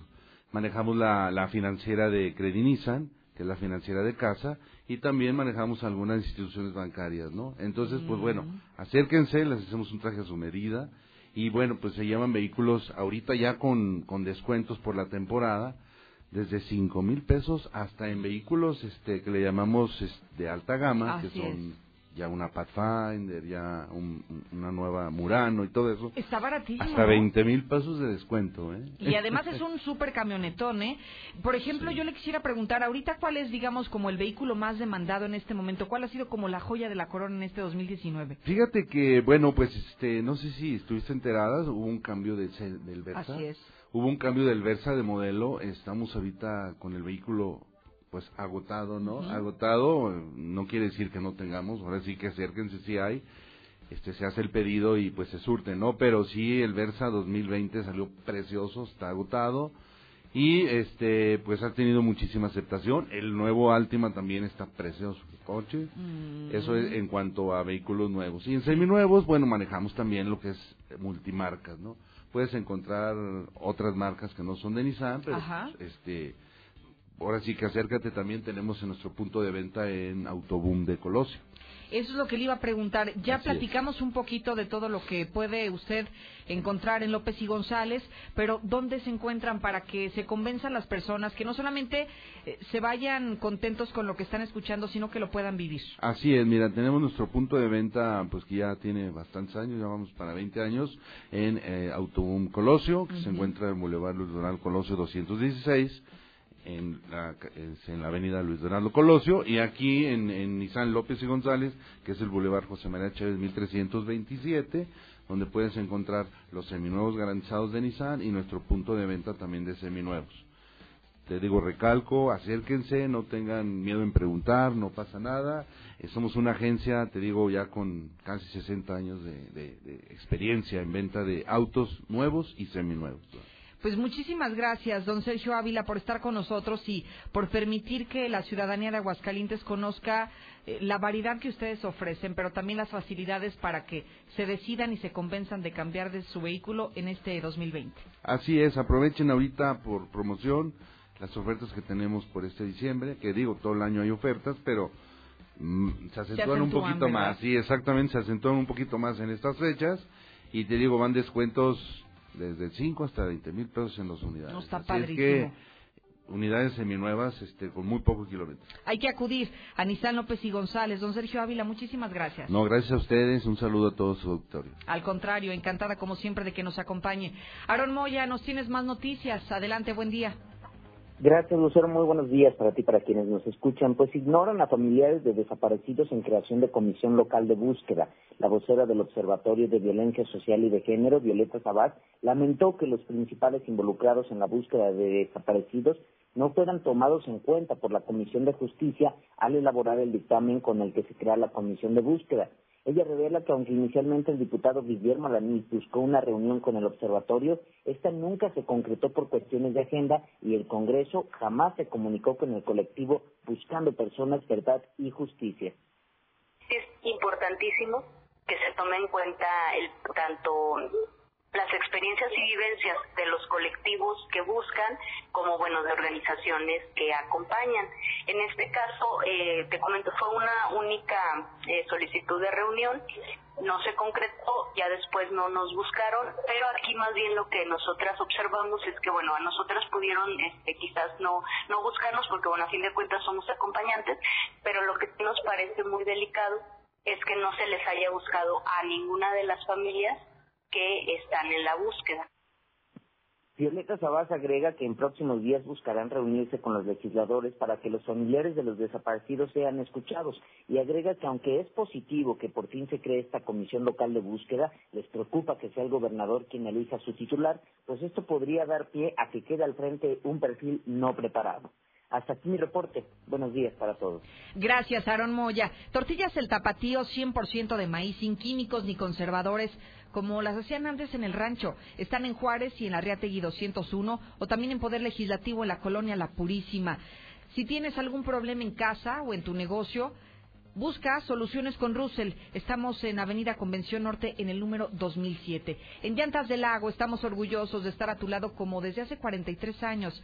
Celebra con nosotros un año más con la tranquilidad de manejar seguro a donde vayas. Recuerda que Llantas del Lago siempre está a menos de cinco minutos de ti. Hoy estamos llegando a usted gracias a la cortesía de Muebles Vener, los mejores muebles de Aguascalientes. Gas Noel. Puede usted enviar un WhatsApp, se están modernizando y lo puede mandar al 449-919-4300 o bien los pedidos de manera tradicional a su número fijo 910-9010. Gas Noel.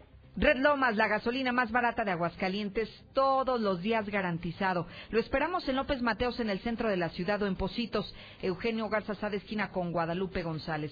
Bracerío 44, y es fin de semana, se antoja, se antoja salir a comer, y usted ahí puede comer todo lo que quiera, solo por 139 pesitos. Recuerde que estamos en Avenida Aguascalientes Poniente y Nápoles, en la del Valle. Buenos días, Lucerito. Nada más un mensaje para el güey ese que habló que defendiendo los limpiaparabrisas. El problema no es que piden, güey, el problema es que asaltaron a los que piden de la, del limpia, güey. A todos los que hacen el aseo en la ciudad de Aguascalientes, los barrenderos, las señoras, hacen muy bien en pedir su Navidad, porque sí, la mera verdad, pinche gobierno les paga muy poco. Ellos hacen el esfuerzo de sacar un centavo más para su familia. No sean egoístas, ahí denles un poquito de lo que ustedes tienen. Buenos días. A todos esos que les dan dinero a los limpiaparabrisas, no les den ni madres, que se pongan a trabajar.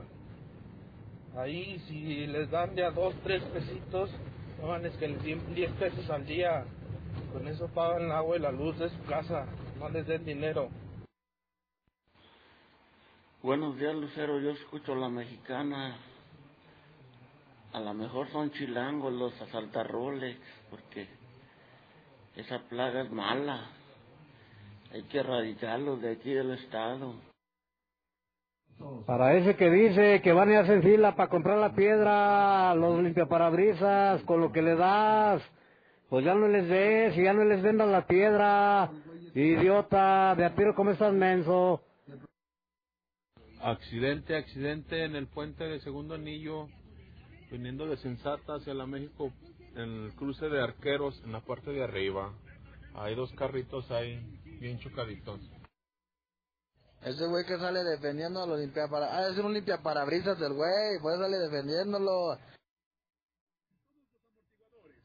Yo no estoy de acuerdo que pidan en los cruceros, los de limpia, porque antes pedían casa por casa. Y el otro día vi que casi atropellaban a una de las muchachas. Que no se cansó a, un güey, se pasó un alto y casi las atropella. Eso es, eso es un riesgo que están ahí teniendo ellas. Ni modo que el municipio vaya a responder, se atropellan o matan a una de ellas ahí por andar pidiendo. Yo quisiera hacer un comentario sobre los parabrisas. Los niños que ven a sus padres trabajadores, ellos enseñan a trabajar y a luchar. Los niños que ven a sus padres pidiendo en las esquinas, son niños que van a hacer lo mismo. Por favor, informe si hoy abren donde se sacan las actas de nacimiento. Habían dicho que hasta el lunes, pero quiero estar más seguro, por favor. Buenos días. Fíjate, Lucerito, yo no recibo aguinaldo. Yo trabajo y trabajo duro. Ay, la gente que, que recibe un sueldo y recibe aguinaldo, todavía pide. No, hombre, pinche gente pediche. Y es que si no les dice uno nada, siguen, siguen y siguen y siguen pidiendo. Y se hacen pinche gente huevón y gente pediche. Buenos días, Lucerito. Este, mira, yo quería ver si me podían apoyar con un panel solar. Esta Navidad me la voy a pasar a oscuras. No tengo luz, no hay línea de postes para acá, este, vivo muy apartado. Si podrían ayudarme, muchas gracias. Buen día, aquí el Hidrochiva, solo para saludarles y decirles que qué tal, qué tal se les está haciendo los nuevos refuerzos. Ya le nombran las Chivas Galácticas para que bajen las cosas en Aguascalientes, primero hay que quitar al PRI y al PAN. Y a todos los trabajadores huevones que no hacen nada. Eso se lo tiene que hacer. Lucero, muy buenos días. Muchas felicidades por tu programa y muchas felicidades al licenciado Quique Galo por siempre estar preocupado por la ciudadanía, por la economía del Estado y estar al pendiente de la gente en las colonias. Lucerito, muy buenos días. Pero ¿cómo que el legislador que se acaba con la corrupción, si el mismo gobierno del Estado pide los moches para todas las obras que, que, que, que hace, que licita, ellos empiezan a poner el ejemplo. Buenos días, Lucerito. Dile a ese güey que acaba de dar ahorita que no les dé. No se va a quedar pobre. Mira, amigo, yo soy el que los defienda los limpiaparabrisas y no te equivoques. Mi oficio, soy trailero, trabajo los 365 días del año. Oye, oye el comentario de los parabrisas, que no es de los limpiaparabrisas. Hola, buenos días. Parece que quieres saber si hoy abren donde entregan las actas de nacimiento la puedes sacar en un cajero de esos que hay en los centros comerciales y vale 45 pesos. Yo acabo de sacar la mía. Llegó la gran venta navideña de Suburbia. Ven y aprovecha que en toda la telefonía, sin excepciones, te regresamos 20% en certificado de regalo y hasta 12 meses sin interés. Acompáñeme a hacer un recorrido por México y el mundo. De tu mano, Lula. Buenos días. Gracias, Lucero. Muy buenos días. Arzobispo pide a católicos salir anonimato que permite tanta violencia. Al encabezar la misa solemne de las Rosas para conmemorar los 488 años de las apariciones de la Guadalupana en el Cerro del Tepeyac, el arzobispo Carlos Ayarretes también rezó por quienes gobiernan las naciones para que cuiden de su pueblo y velen por los derechos de todos. Senado ratifica los ajustes al TEMEC recibe respaldo unánime y solo un voto en contra. Crean un grupo de trabajo para vigilar su puesta en marcha. Desechan recorte de dinero para partidos. Las bancadas estuvieron a favor de la reducción de financiamiento, pero en diferentes porcentajes. Universidades de López Obrador con dinero, pero sin planes. Aunque el proyecto de las instituciones Benito Juárez lleva un año, no hay datos sobre sus planes de estudio y presupuestos. Dejan Zapata gay con aviso de rechazo. Esta pintura estará acompañada de una cédula informativa donde la familia del caudillo del sur, Emiliano Zapata, exprese su desacuerdo y se verá difundir información sobre su figura y legado. Integrantes de la familia Levarón se reúnen con senadores de Estados Unidos. La reunión se, se, realizó en la ciudad de Washington, dijo Adrián Levarón, quien luego del homicidio de su hija y varios de sus nietos ha sido un activista importante en la búsqueda de justicia. Evo Morales ya es refugiado en Argentina. En medio de un operativo súper secreto, el socialista llegó procedente de Cuba, donde, llegó, donde fue para un tratamiento médico tras pasar en México 25 días en asilo político. Morales no podrá hacer declaraciones sobre su país, pero un canciller argentino dijo que Evo se siente más cómodo allá que en México. Invisten a Johnson como premier de Gran Bretaña. Tras ganar las elecciones británicas, Boris Johnson fue investido como primer ministro por la reina Isabel. Greta Thunberg desata la ira de presidentes. Donald Trump arremetió contra la activista sueca, quien además ha sido blanco de críticas por parte de Vladimir Putin y Jair Bolsonaro. Hasta aquí mi reporte. Muy buenos días.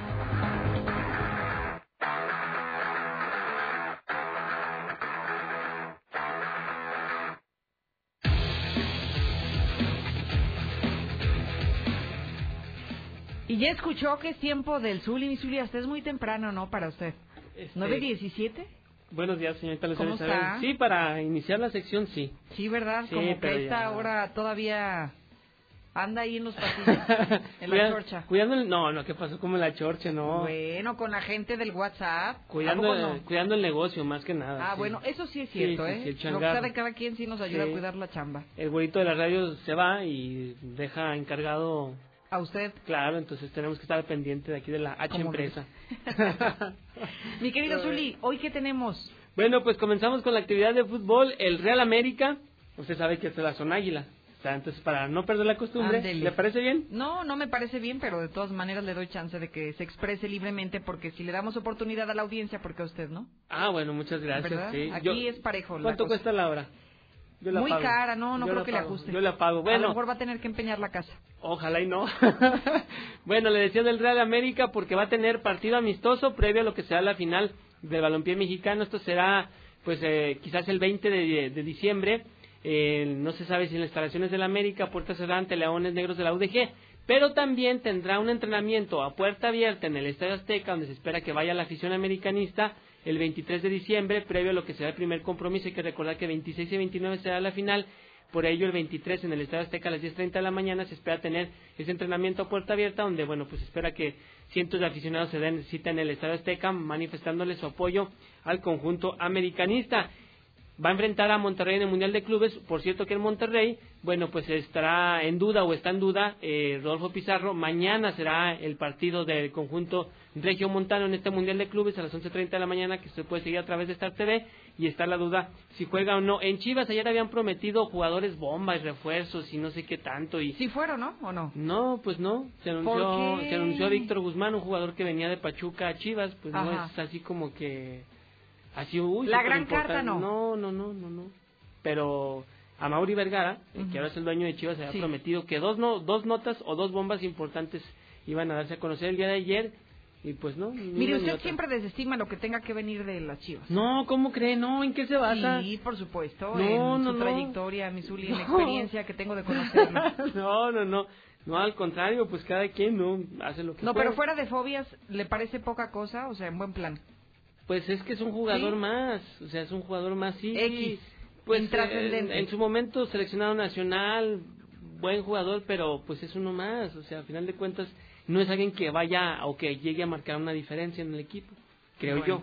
Pero bueno, pues sí, ya. sí, no, está bien, está Ya bien. veremos, o sea, ya veremos los resultados, a ver si es cierto. Bueno, en boxeo Andy Ruiz, este gordito, así le dicen, ¿eh? El gordito. No Sí. es que uno le diga o le ponga ese calificativo. Señaló que va a regresar más fuerte y que va a ser campeón del mundo otra vez. O sea que ya están Mm, pues él, previendo un nuevo mm, encuentro. Él quiere un tercer combate ante el británico Joshua Anthony, pero quién sabe si se le da la posibilidad o no. Mire, quién sabe, pero yo creo que por me- mercadotecnia seguramente a lo mejor sí lo va a ver. Pues- y mire, yo no descartaría que incluso ahora sí se ponga las pilas. Que sí se ponga que. a chambear, se meta al gimnasio, Sí. se ponga activo. Pues mire, ¿qué le gusta? ¿Para mayo, para el 5 de mayo? Yo para, creo o sea, para esa fecha. sí es, es buen tiempo. ¿O ya la manejen hasta el 16 de septiembre? Yo creo que sí hay hay hay oportunidad, ¿no? Pues eh, Medio pues, año estamos pues es que hablando lo, de lo tienen que vender. Entre él y el Canelo son ahorita los que Es lo que le iba a decir. Y del mismo venden. dueño, ¿eh? Sí, además entonces pues alguna alguien va a pelear en mayo y otro va a pelear en septiembre. Y o en noviembre en la revolución, no sé, no sé. Ojalá, ojalá que también el comentario que el comentario que hizo el papá de Andy Ruiz le sirva como para Pues sí. para aplicarse, ¿no? En lo que debió de haber sido desde un principio. Pues sí, y a ver en qué gasta el dinero que ganó en esta segunda pelea. Que ya no se lo gaste ni en los carros, ni en sus En diversiones, fiestas, ni sí, en nada sí, de sí. eso. Pues ojalá, ojalá, porque se acaba, ¿eh? La fama, así como llega, se acaba y el dinero también. También, ¿no? también. Y con la velocidad que este muchacho sí, sí, estaba sí. llevando la vida con ese ritmo Y a los, igualmente. a los boxeadores todavía mucho más, ¿eh? Muchos Sí. campeones del mundo hoy no es que vivan mal, pero nada que ver con Sí, no, los lujos que llegaron a épocas, tener. ¿no? Exactamente. Pero bueno, pues ya veremos. En la NBA el día de ayer, en el juego realizado en la Ciudad de México, los Pistones de Detroit cayeron 111 puntos a 122 ante los Mavericks de Dallas.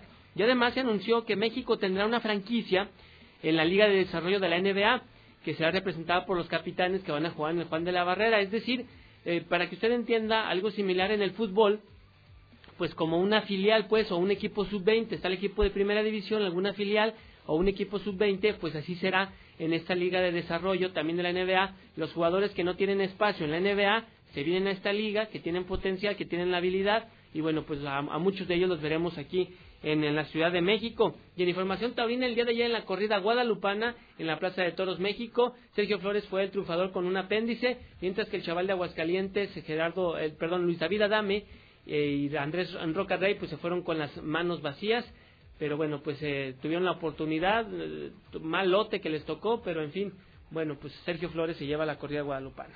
Qué bueno, pues ya que es lo que había. pues sí no ayer el encierro estuvo el encierro de Begoña estuvo malito eh malito y y pasó de todo. Ayer pusieron cuando le ponen banderillas negras a un toro es como en tono de decir que no sirve más que para el rastro bueno, pues ayer ese Ah, toro, sí. a ese toro le pusieron, saltó al callejón, después lo regresaron. No, ayer fue una fiesta la corrida allá en la Plaza México. Hubo creo que más actividad aquí, ¿no? Con los maratones que se tenían Pues sí, programados por lo de la Guadalupana. Así es, así es, sí, mucha más actividad. Misuli, muchísimas gracias. Buen fin de semana, Misuli. Bueno, en la tarde nos escuchamos, ¿verdad? También, todavía sí, todavía es. trabajamos. Tarde y noche. Sí, sí, sí, ya sé. Bueno, es que quién sabe, con eso de que es viernes ya como que empieza a cambiar la dinámica. También, Misuli. así es. Muy bien, muchísimas gracias. Déjeme compartirle que se encuentran con nosotros como cada año para anunciarle la macroposada del TEC de Monterrey. Fíjese que es uno de los eventos en los que Infoline y particularmente la mexicana siempre ha tenido el compromiso de anunciar para que todas las personas que nos sintonizan, que sabemos que son miles, se puedan sumar a esta causa que además ya va a ser el día de mañana. Se encuentra conmigo Mafer y Alfredo Reyes. ¿Cómo están? Bienvenidos. Hola, ¿qué tal? Muy bien, muchas gracias por recibirnos. Al contrario, Mafer, bienvenida. Muchas gracias. Cuéntenos de qué se trata. Pues bueno, ¿qué es la macroposada? Básicamente es un evento en el que jóvenes altruistas y conscientes, básicamente de, del rango de edades de preparatoria y universidad, nos dedicamos a hacer un día diferente en la vida de más de mil niños de escasos recursos. Porque pues viven di- realidades muy diferentes a las nuestras y tratamos de poder darles un poco de, de lo que nosotros gozamos para que puedan ser niños por un día, porque pues puede que vengan de familias que tengan muchos problemas que pues ningún niño de esa edad debería estar viviendo. Claro. Entonces tratamos de poner nuestro empeño y nuestro trabajo para que puedan vivir su infancia al menos por un día y claro, disfrutar la alegría de la Navidad. ¿Eso va a ser el día de mañana, Mafer? Sí, claro, y pues por la misma naturaleza del evento se hacen varias actividades como cine, juegos mecánicos, inflables, piñatas y se busca ayuda de muchas personas para poder hacer esto realidad. Claro, hablamos de mil niños, que la verdad es que hablar de un número es muchísimo, ¿no, Zuli? Mil sí, niños. demasiados, demasiados. ¿eh? Imagínatelos tú concentrados en un mismo espacio, son muchísimos. Sí, ¿verdad? pero la labor que se hace, Claro. ya una tradición, además, Así es. con niños que lo decían los compañeros, que se necesitan, que lo necesitan. Yo creo que es una labor importante y los niños ahora sí que, no hombre, Felices, sí, ¿no? soñados, es un día especial para ellos. ¿Y el evento dónde se hace? ¿Directamente en sus instalaciones? Claro, el TEC de Monterrey nos presta las instalaciones y pues el día de mañana ya estaremos recibiendo a estos niños.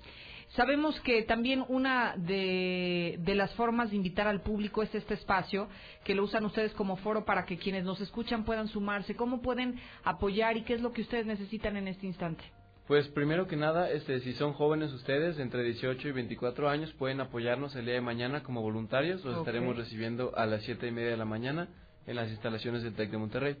Sí, claro. Igualmente pueden estar llevando donaciones, ya sean regalos o juguetes de cosas que ustedes ya no estén utilizando, o si no, también necesitamos muchos dulces para las piñatas. Y también entiendo que hay un número de cuenta donde alguna persona que quiera hacer alguna aportación mayor o lo que quiera usted eh, desprenderse, bueno, pues que lo haga a través de qué número. Sí, claro, también pues tenemos eso a su disposición. Este, en un momento más se los hacemos este, saber para que puedan apoyarnos con eso. Y si no, pues también, si tienen alguna empresa y pueden hacernos algún patrocinio, ya sea económico o en especie, pues se los agradeceremos de corazón. Pueden contactarme a mi número personal y los estaremos este, recibiendo. ¿Quieres dar tu número al aire para que las personas que nos sintonizan, en vez de que hablen directamente a la empresa, los busquen a ustedes? Claro, también si alguien gusta hacerlo de esta manera, pueden contactarme al 449-112-2296. Otra vez, porque luego hace falta para anotarlo Sí, contigo. claro, en lo que buscan pluma y papel, ¿verdad? O abren, Sí. abren blog de notas en el teléfono. Es el 449-112-2296. Muy bien. Entonces, todo el día de hoy pueden estar realizando sus donativos, sus aportaciones y para los voluntarios mañana desde las 7.30 de la mañana pueden acudir también. Claro, es correcto. ¿Qué les quieren eh, decir a las personas que nos sintonizan? ¿Con qué mensaje nos vamos? Pues bueno, más que nada que si ustedes se acuerdan de su infancia, se acuerdan de que tuvieron a lo mejor algún recuerdo muy bonito de la Navidad, ayúdenos por favor a compartírselo a estos niños que de verdad lo necesitan y se los agradeceremos de corazón. Y esos niños el día de mañana todavía más. Muy bien, muchísimas gracias, Mafer. Muchas gracias. Gracias, Gracias. a ustedes. Gracias a ustedes y que tengan buen día. Son las 9.27. Déjeme decirle que la mejor gasolina de Aguascalientes es gasolina móvil y le invitamos a que conozca la sucursal de Haciendas. Star TV tiene los mejores canales. Haga su contratación antes de que concluya este el año al 146-2500. Recuerde, 146-2500. Tengo mensajes del auditorio y después... Después, ahora sí, la mesa con los periodistas de las redes. Quédese, ya se está poniendo buena la cosa. Buenos días, saludos para todos mis hijos, Espasa Méndez. Señor Quesada o señor Zapata. Más ese güey que trabaja los 365 días del año. Hay cuatro accidentes aquí en segundo anillo, dos frente a Sensata y dos aquí frente del Soriana de aquí de Casablanca. Los cuatro son en forma de carambola. Ay, para que tengan precaución aquí su segundo anillo.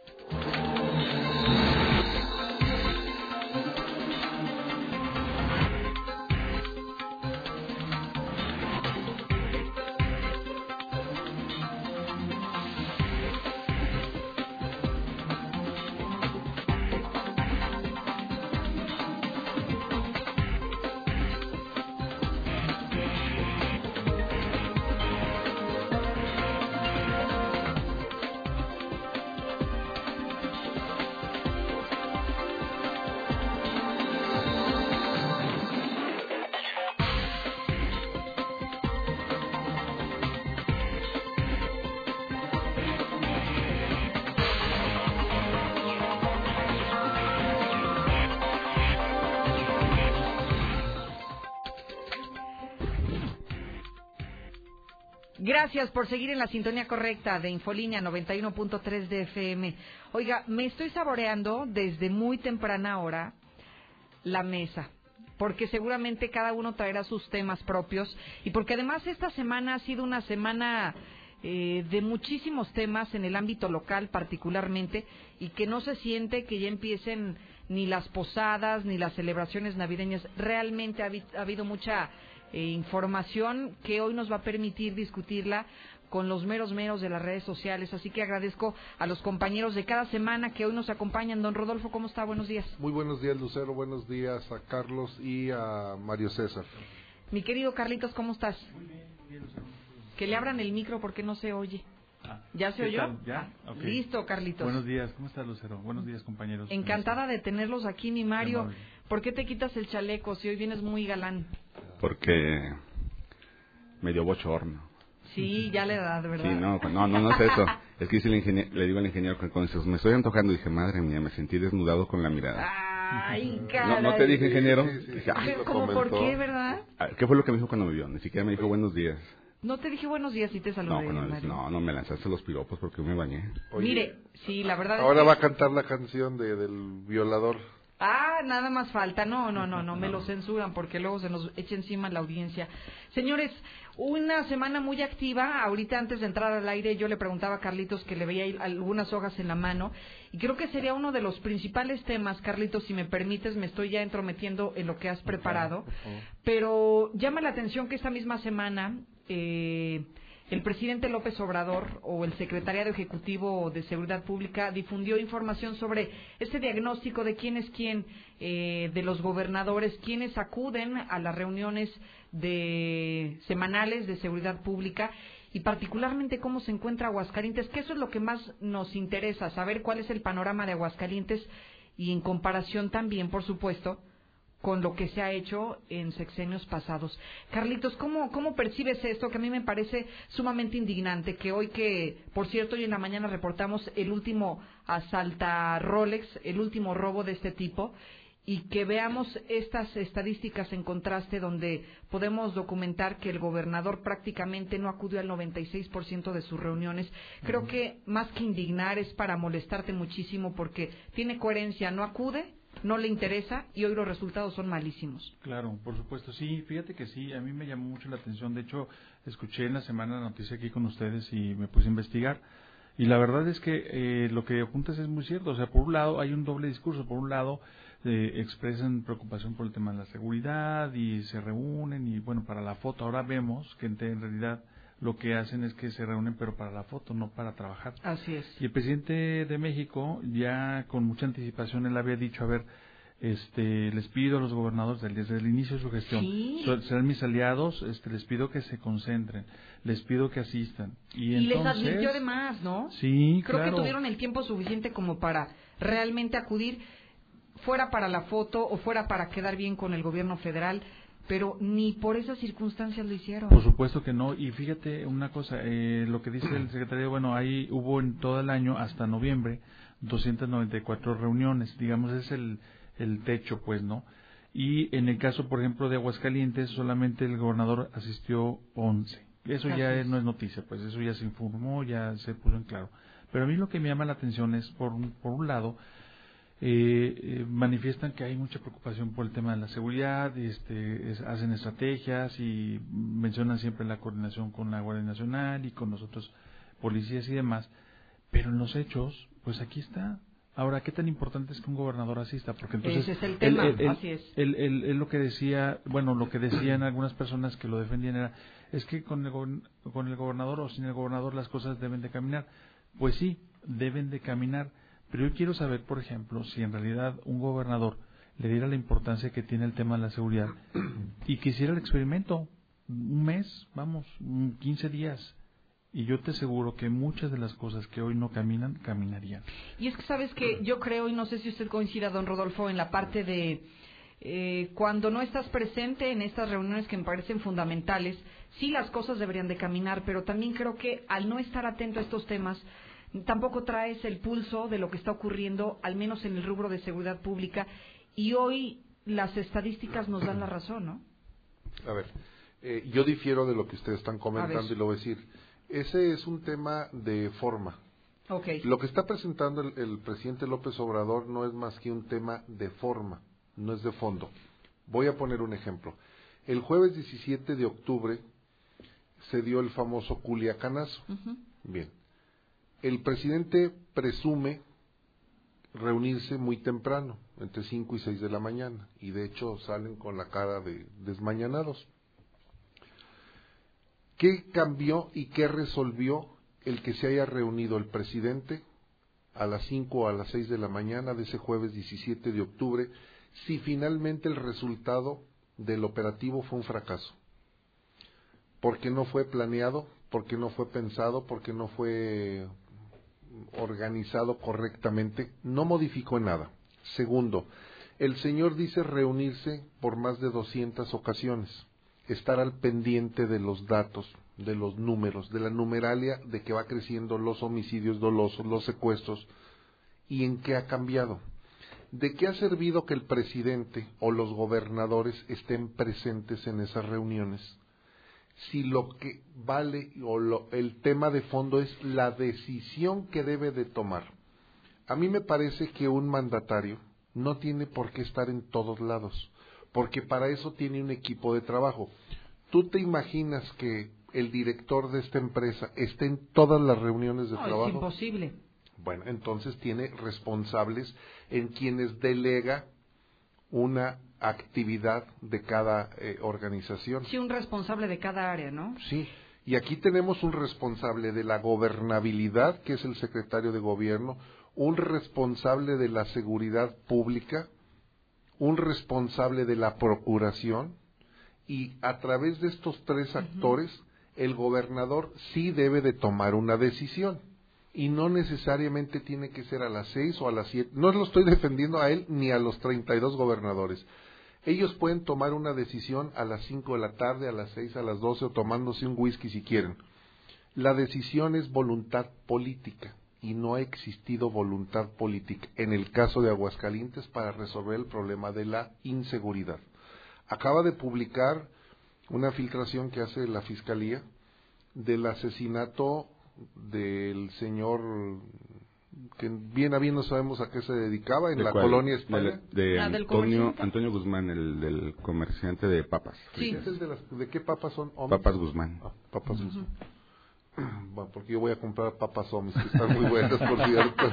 Se van a Quizás Se vale. de los mismos. Sí, no vaya a ser que me vaya a tocar ahí. Entonces, esas, esas, eh, aquí en esta mesa podemos servir 15 este, documentos importantes. ¿Y quién toma la decisión? En el Estado, el gobernador. En la República, el presidente. ¿Qué ha sido diferente de las reuniones en las que se desmañanan todo ese equipo de seguridad? Que además debo aclarar, estas reu- reuniones no son nuevas, ¿eh? Y lo sé porque las conozco y me constan de que ha habido toda la vida las reuniones. Sí, sí, sí, sí, sí. Claro, claro. Yo, mire, yo coincido y difiero en alguna parte de la de usted y ahorita le damos voz a Mario porque está muy pensativo. Yo los escucho. Yo coincido en la parte en la que un gobernador no está obligado a acudir al 100% de las actividades. Me queda claro que para eso tiene un equipo y se supone que tendría los mejores como para poder delegar y él descargarse un poquito. Pero también me parece que esta estadística es muy contundente porque si lo hablamos en porcentajes, estamos señalando que no va prácticamente al 96% de estas reuniones. A mí sí me parece delicado porque bajo el escenario que hoy atraviesa Aguascalientes, creo que la voluntad se percibiría en ese mínimo detalle. Dicen que los pequeños, grandes detalles. Hacen la diferencia. ¿Y por qué no le dice a su secretario de Seguridad Pública, a su eh, aliado que es el fiscal, a su secretario de Gobierno, por qué no le dicen qué podemos hacer para revertir estas cifras? ¿Qué podemos hacer? Ayer o antier lo vimos en ese, eh, con esa frialdad con que asesinan una persona, porque hay armas por doquier. A ver, ¿de qué sirvió el, el reemplacamiento, el cambio de placas? Que porque se iba a combatir la delincuencia. ¿No, no fue el argumento Sí, central? eh, Así es. La delincuencia sigue cometiéndose con automóviles que vienen con vidrios polarizados o transparentes, con placas del Estado, chocolates o del Estado sí, sobrepuestas. sí, sí. El tema de la, de, de la inseguridad y la comisión de los delitos es voluntad política.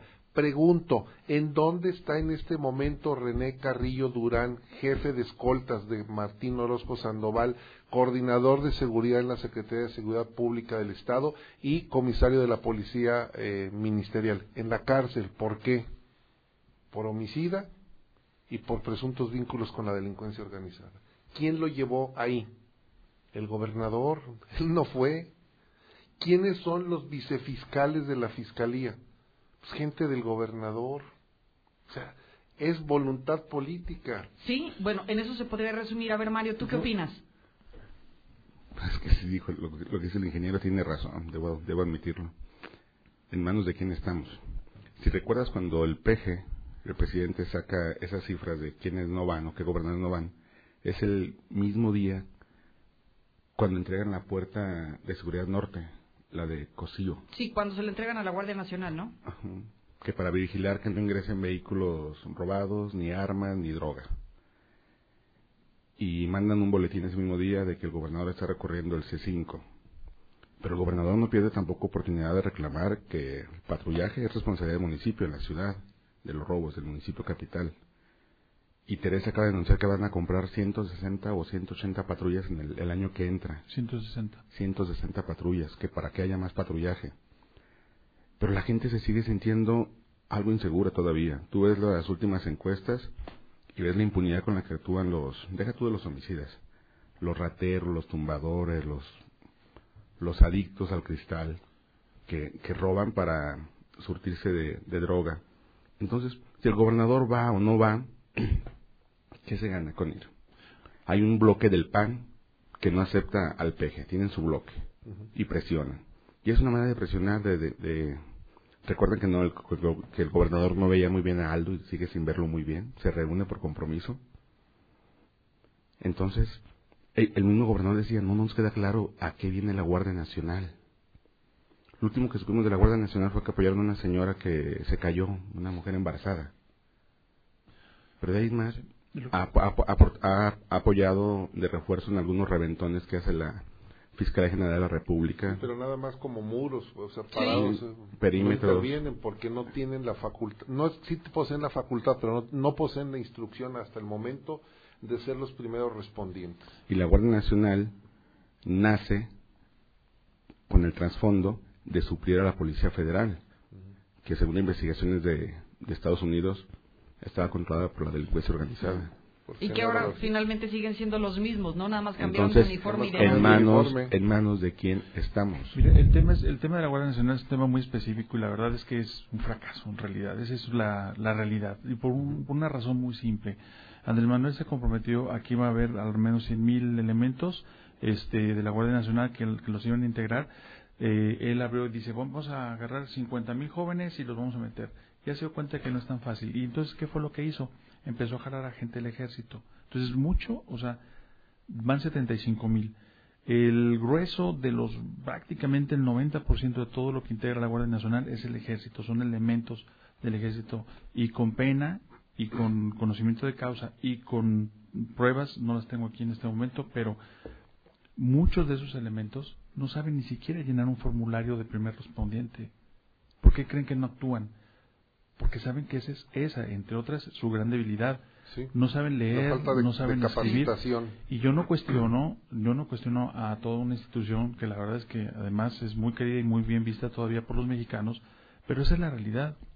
Ahora, el tema de, de las reuniones del gobernador, pues sí, o sea, el gabinete debe estar integrado por 54 dependencias, pues el gobernador no va a estar en ninguna de las 54 personalmente. ¿A cuántas- pero sí, a cuántas reuniones?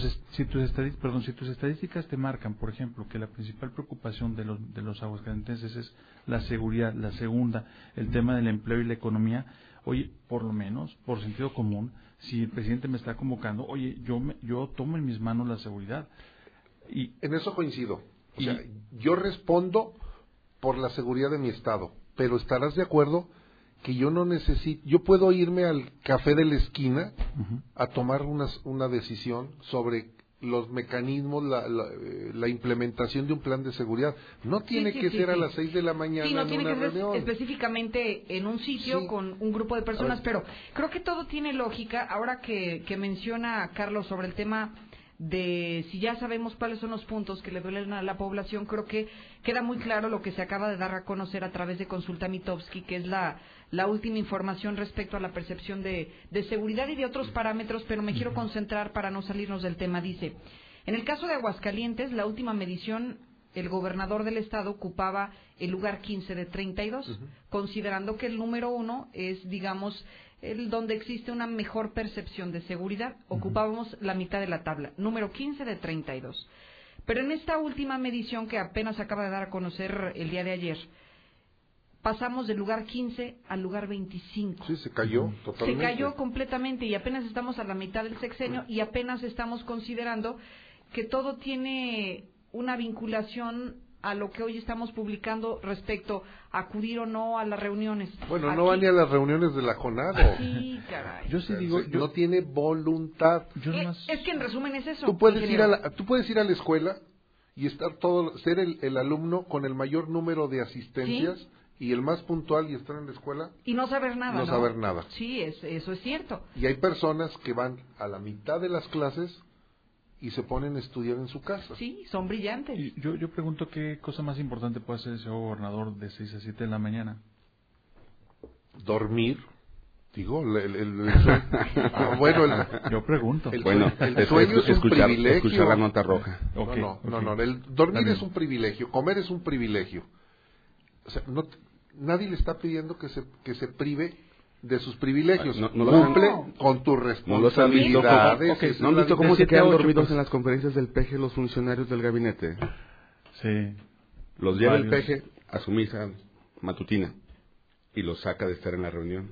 Y están así que parecen boxeadores o Felipe Calderón cuando Claro, se- pues, se andan como no, levántate a... A ver, no, de- sí, imagínate la Ciudad de México, la distancia a la que tienes que trasladar, de- tra- trasladarte de ¿A qué donde vives, a qué hora te tienes que Sí. levantar, la, la exministra que mínimo tiene que darse una como mujer y que pelo Sí, la Ella- Olga. ella Uno lleva un proceso, es que Sí. no, no está fácil. ¿Cómo es ¿A poco crees que uno amanece así? No. Ni tinte le alcanza el tiempo, o sea, por eso...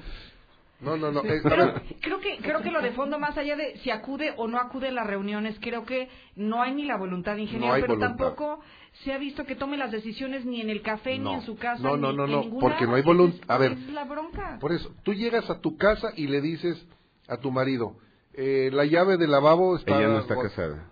Bueno, estoy haciendo una En el analogía. Ah, Sí, sí, sí. ah, no, estaba poniéndolo en No contexto. importa. Es que tus admiradores entonces van a decir, ¿qué pasó? Sí, no, no nos enteramos. Se me va a caer el Aclaramos, no rating está ingeniero. casada, sí, No. sí. no está casada. No, no creo que Ni en el Kermés se ha casado. Tú llegas, vamos a, voy a cambiar el tema. Para que yo estoy No hay casado. problema. Que Carlos llegue. Llego a la, llego, llego a la casa de ustedes y mi esposa. Eh, la llave del lavabo está goteando. Eh, no funciona el arrancador de la bomba. El carro hace un ruido muy raro. Si yo no, no es de que yo me levante a las seis de la mañana para ver, atender los, los, los problemas pequeños domésticos. Si no tengo la voluntad de repararlos, ahí van a seguir y va a suceder algo peor. El día de mañana se va a quedar el carro de mi esposa a media calle. Claro. Y punto. Es decir, te lo dije, no funcionaba, algo traía mal. El problema en la política es de voluntad. Punto. Hay un tomador de decisiones máximo.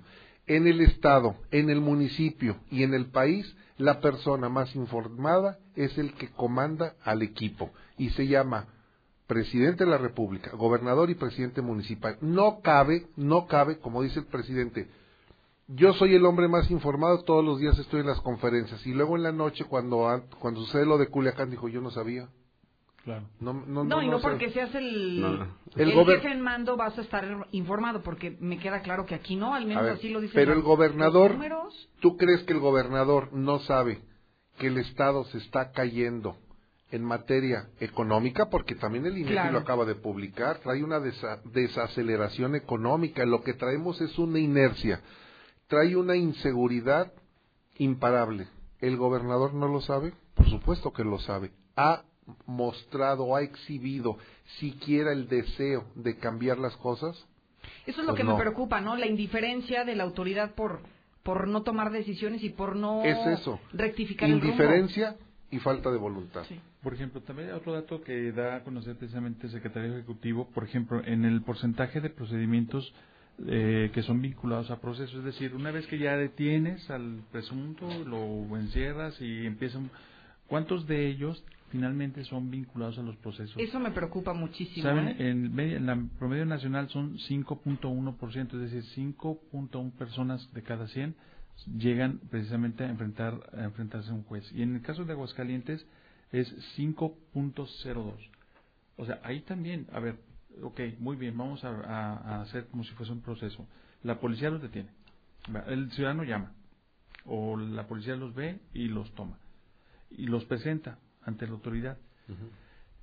A partir de ahí empezamos ya con la el tema de la impartición de justicia, de la Así es. administración de justicia. O sea, es un tema tremendo que yo creo que el principio sería la voluntad política, pero no sería suficiente. Y además no sería suficiente un sexenio. ¿Por qué? Porque si pensamos, en el mejor de los casos, que tendríamos que tener a los 100 que agarramos y que se les compruebe, ¿verdad?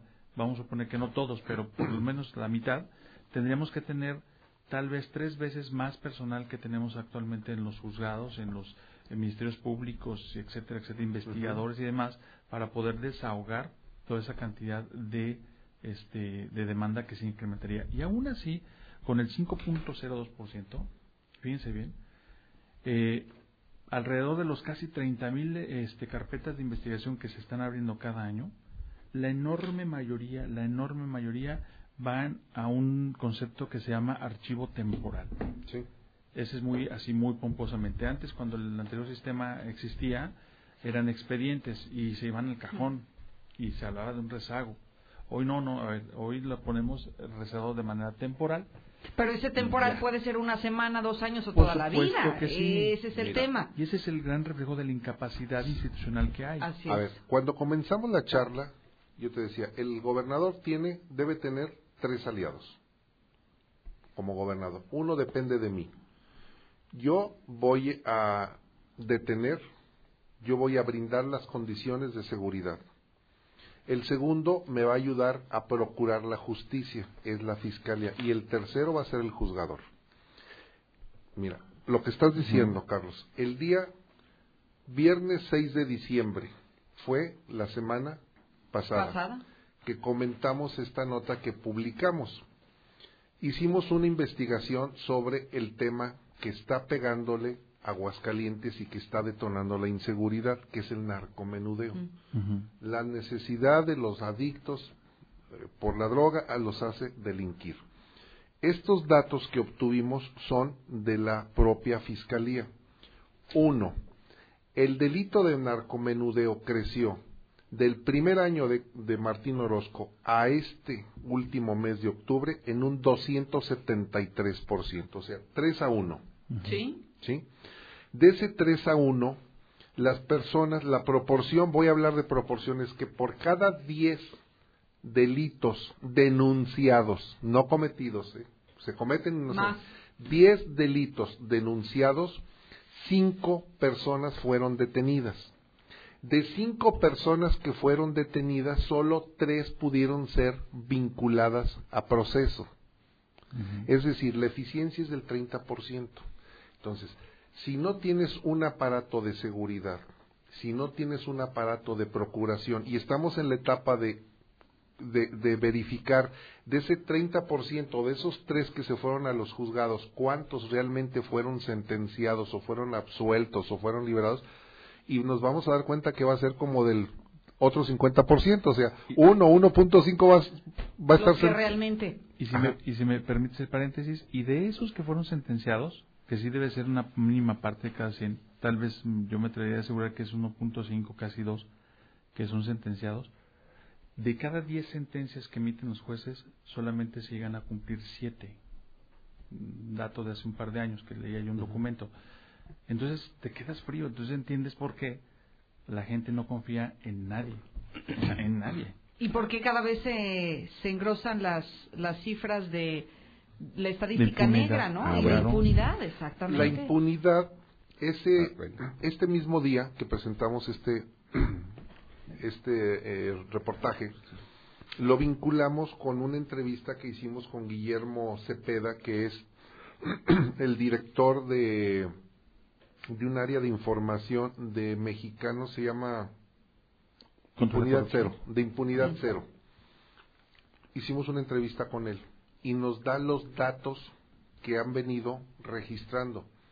En este momento, uno de cada diez homicidios dolosos es castigado. Uno de cada diez. Bueno, con todos estos elementos para quienes nos están escuchando y que podamos entender, porque ya le pusimos eh, la harina, la sal, el huevo, y pues, ahora vamos, ahí te va la receta. Yo, si fuera el gobernador, ¿qué tendría que hacer?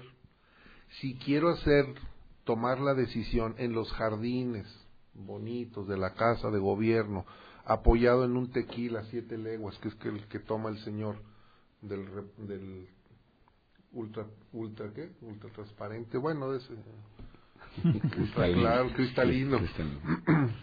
¿Qué diría? A ver, señor, Pasa Poder. Judicial, Fiscalía, mi secretario de Seguridad Pública, mis presidentes municipales con sus secretarios. El problema es este. ¿Cómo podemos revertirlo? ¿De qué sirve que pongamos 5.500 o 100.000 cámaras? ¿De qué sirve? Tú puedes detectar la imagen, el rostro de una persona, ese fue el que me robó. En la calle me quitó mi celular, perfecto. Y ¿Cuándo lo vas a encontrar? ¿Cuándo lo va? Porque lo que decía Carlos Gutiérrez hace un momento, llegas a la fiscalía y no hay voluntad. ¿Por qué? Hace 15 días presentamos el reportaje, mira cómo van coincidiendo y, y- y- bueno, porque es el tema, además, porque es el tema, es no lo que le preocupa a la gente. Es lo que le ¿Quién no a ha la sido gente. víctima de la delincuencia? ¿Quién no hemos sido víctimas? Presentamos hace 15 días la movilidad que hay en la fiscalía. En 10 meses, 130 personas han salido. Olvídate de las causas, que el 80% son corridos. Esa es la palabra. Qué delicado, porque eso tiene una relación, la falta de permanencia en un sitio, tanta, A tanta razón rotación que de pasa. 13 funcionarios por mes. 13 funcionarios, o Es una locura. 3.3 por semana. ¿Se acuerdan? ¿Tú crees que puede No. resolver la No. fiscalía? ¿Se acuerdan Claro que que no. antes mandaban los comunicados de prensa, Seguridad Pública Municipal? Detuvieron a fulano de tal que cuenta con veintitantos, cuarenta o cincuenta, sesenta, setenta ingresos. Y Ya así, no sucede, y así los mandaban. Hasta hace unos años se lo mandaban. Fulano de tal que cuenta con tantos ingresos, sutano que cuenta con tantos. El huevo era uno de ellos, ¿no? ¿Y, y qué Sí, pasó? y. Dijeron, no, ya, ya no, ¿qué pidieron? No nos exhiban. Nos estamos exhibiendo nosotros mismos como gobierno, todos. Claro, porque no podemos. Claro. Estamos diciendo a la gente que este delinque, delinque, delinque Y y, no, lo, y no podemos hacer nada. Sí. A veces los policías tardan más haciendo el papeleo de entregar al, al delincuente que este ya va saliendo. Y la gente los conoce. Y una manera que, tuvi- que tuvo el gobierno, y todavía lo está aplicando el gobierno del Estado, de reducir o intentar reducir las cifras de la delincuencia es el programa Reintegra. ¿Y de qué sirvió? Que los becan, no ha servido de Mario, nada. No ha servido de nada. Mario, a ver, ahí tenemos el último caso del famoso trascabo. A ver, lo traigo a la mesa porque has dado en el grano. El trascabo familiar del huevo, de los delincuentes que más eh, reincidencia ha registrado a los separos. El trascabo es uno de los que anunciaron con bombo y platillo de este programa Reintegra. Lo meten tres meses. O, bueno, creo que el programa era para tres meses inicialmente. Sí. ¿Qué buscaba este programa? Que aquellos adictos que habían estado ya. Adictos detenidos- delincuentes. Sí, Tienen exactamente. que cumplir con dos requisitos, ser adictos y delincuentes. Y vas a Son intentar. cualidades. Sí, vas a intentar eh, rehabilitar al- a los muchachos. El trascabo. ¿Cuántas veces lo metieron al programa Reintegra? Es, digamos, el programa piloto y él es eh, la cara con la que vinculamos este programa Reintegra. ¿Y qué sucedió? A los días ya estaba otra vez en las calles haciendo exactamente lo mismo, mismo. y prácticamente ya se estaba debatiendo entre la vida y la muerte por alguien que hizo justicia por mano propia porque el gobierno Sí. no pudo, ¿eh? Él, O sea- él se andaba matando. Intentó hacer una bomba Sí, sí, sí. que sí, se lleva a sí. lanzar, que crearon los monquiquis. eh, Sí, porque él quería... Y le explotó.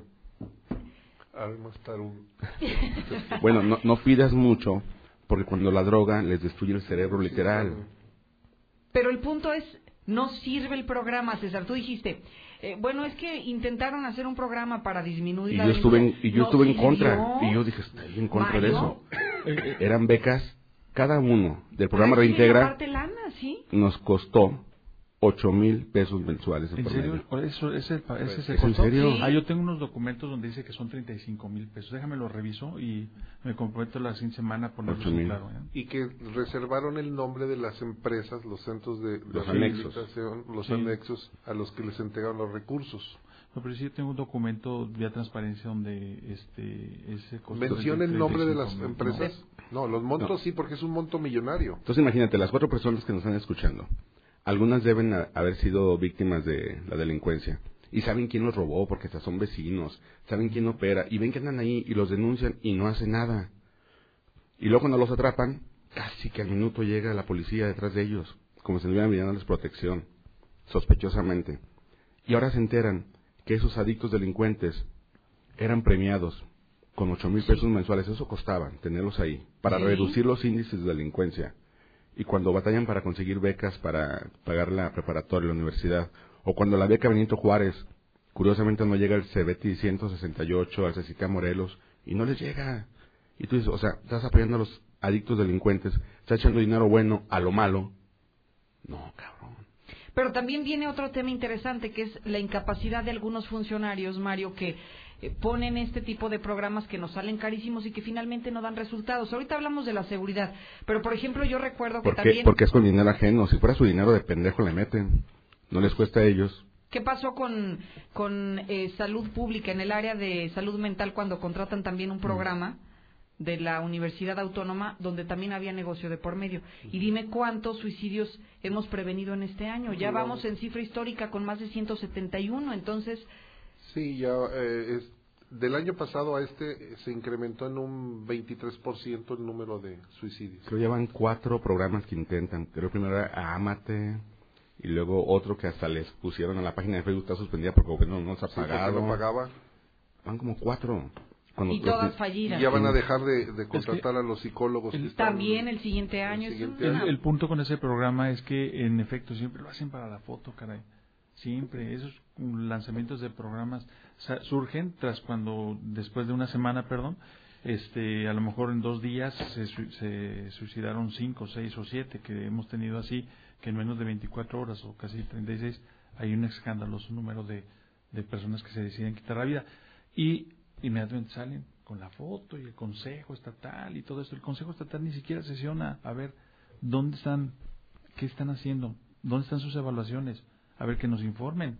Así como nos informan cuando se instala y cuando dicen vamos a y vamos y estamos trabajando, a ver que nos digan en dónde están sus reportes, sus resultados. Y esto, aquí sí, fíjate, aquí se aplica, ingeniero. Caray, que sesionen, que se reúnan. Bueno, ahí es que un evalúen, consejo específico para que- eso, que cuya función ejecuten, es esa. Que ejecuten. Yo digo, y vuelvo al tema del gobernador, este, a lo mejor no diario, pero una vez a la semana, ¿por qué no? Y que Ah. le dé personal seguimiento hasta temas, por ejemplo, porque en esas reuniones así se dan. Es que tenemos 20 patrullas que están en el taller. ¿Desde cuándo? Desde hace tres meses. ¿Por qué? Porque no hay dinero. A ver, finanzas, dinero. ¿No? Y a la siguiente semana, a ver, ¿dónde están las patrullas? Pues siguen o no, ya salieron. Eso es la importancia En que, el, que, el, que el gobernador esté Charlie, Presente en para mundo, mira, presente y en trabajando. un mundo donde las comunicaciones y los métodos de, de, de comunicación eh, son tan adelantados, tú puedes estar en Tumbuctú y estar al pendiente de todo. No necesitas, yo insisto, y no justifico a Martín, ¿eh? desde luego que eh, desdeño su desinterés, pero no es el no es el tema. Yo puedo estar eh, desde Italia controlando mi negocio, porque puedo hacer una videoconferencia, porque existen programas en donde todos hay una nube, subes tu información y lo estás viendo en tiempo real. Mira, yo te puedo decir, por ejemplo, de un software de construcción en donde yo puedo estar haciendo una obra en Nuevo León y desde mi teléfono, desde mi computadora, estoy viendo lo que está sucediendo. Sacan material del almacén y automáticamente me registra cuánto salió, en qué se va a aplicar, dónde se va a utilizar, cuánto puede costar ya al, al, al impor- al volumen total de la obra y poner cámaras, tú las pones donde quieres. Si el señor, insisto, tiene voluntad, puede vigilar todo desde la cama, puede estar acostadote en su cama, que le pongan una pantalla ahí en- enfrente de su recam- de su cama y estar observando, no, aunque te rías. No, no, sí. Es que- Se lo imagino, No, yo, preferiría en, la, pues, en el jacuzzi. Bueno, pues, ah, tú eres más. Ya despido. tú ti- ti- tienes un, un, este, ¿cómo se le llama? Un apetito, ¿cómo se le llama cuando eres más? Sí, sí, Predilección. jocoso, más- Ah, jocoso. No, no, cuando el- tu actividad sexual es más alta. Ah. no, no. Creo que ya nos estamos desviando del tema. No, ¿no? no, Bueno, no, el no- tema es- no me gusta que me presuman. A ver, ah, bueno. Lo bueno, los No, excesos de, de es que- los sobrados. Promiscuos. Sí, Promiscuos. Ah, ahora sí, No, promiscuo. No, bueno, no, no quise decir promiscuo. Ya, ahora sí nos salimos del tema. No, no, Pero lo que el bárbaro. ingeniero es cierto, o sea, la voluntad política, porque con toda la tecnología, así puedes tener a- al lado a la Claro, persona ya las herramientas en la cama, tecnológicas lo ¿va? en la familia, la persona a la que tienes a un lado por mucha tecnología y no hay comunicación, ¿va? Ah, ¿Cómo- bueno, sí. Oye, los niños están en una recámara, tú en otra y están mandándose mensajes. Sí. O sea, el tema Voluntad. es voluntad. Claro. Punto. El señor no ha querido resolver problemas de, de, de mala orga primero una mala decisión de funcionarios. La semana pasada lo comentábamos. Yo le decía a José Luis, hacía una analogía. Imagínate que en una obra al que al carpintero lo pongo a pegar piso y al que pega piso lo pongo a, a col- colocar las instalaciones hidráulicas y al que hace las instalaciones hidráulicas a que haga la escalera de herrero. y- o sea, es lo que está haciendo el gobernador. O sea, son los mismos y nada más les cambia el- la cachucha. No puede funcionar un equipo así porque necesitas gente con primero con Especialistas. primero con voluntad de servicio. Porque una persona con voluntad de ¿Y, y servicio si no los dejan servir, ingeniero? Bueno, pues entonces el que está mal es el que los, el que Los lleva. O sea, una empresa es exitosa en la medida en la que sabe elegir a su gente. Y no es cuestión de dinero, es de saber elegir. Si un mandatario no sabe elegir a sus funcionarios y atiende a simples compromisos, a veces sale más barato pagarles una beca y decir, no, Hacer los asesores como todos convertirlo en sí. asesores, que son simples aviadores. Conozco una lista, me acaban de presentar, no presentar, me mostraron una lista de 120 asesores. Sí, pero es, ma- eh, te sale más barato que llevar a una persona incapaz, inútil, en el, no lo digo que en, en otra área, pero el que sabe de salud no no vas a poner en seguridad. Oye, pero ocurre en todos los niveles de gobierno. Ah, bueno, Municipal. No, no, estatal, federal, Mm. compromisos de campaña, compromisos de Sí, partido. sí, Claro. sí, sí. Dice, su, único, su única cualidad es que estuvo ondeando banderas en el crucero. Claro, Sí, que apoyó en la campaña. calcomanías y pues, hay que pagarle, hay que cumplirle. Ese es el problema de la política. eh, No, en yo les el digo mundo. que el Congreso y que el gobierno no es la NASA donde eligen a los a los mejores, ¿no? Mira, llega un, llega un coordinador de comunicación social y en automático, pum, pum, pum, un movedero de personas que no han podido hacer nada. Que ese es otro de los problemas que comentábamos, de la, de la incapacidad que ha tenido este gobierno. No solamente eh, de hacer malas cosas, sino lo poquito que ha hecho no lo ha sabido vender. Hay que decir que, por ejemplo, los pasos de nivel es un proyecto importante, significativo, trascendente para la movilidad de Aguascalientes. No se ha sabido vender.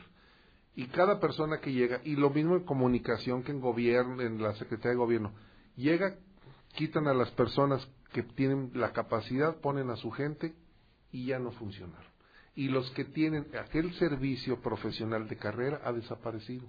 Las personas que se iban esmerando, que iban subiendo por su capacidad, por su trayectoria, haciendo un buen trabajo, están siendo desplazadas porque son compromisos políticos. Claro. Y ahí está el fracaso. Y que esa es la idea que ahora traen en, en el OSFAX, ¿no?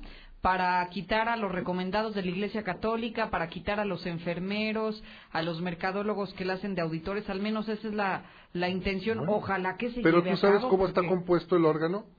Por e- o sea, todos estos, por los por- enfermeros, por los mercadólogos, por pero toda porque esa son, mira, a cada diputado, Ah, sí, a cada diputado sí, le dicen, sí. tú tienes, dependiendo del peso del diputado, no, ha- no hablo del ¿Cuántas peso, posiciones, no? sí, político, cuántas te tocan cuatro, te tocan dos, te tocan.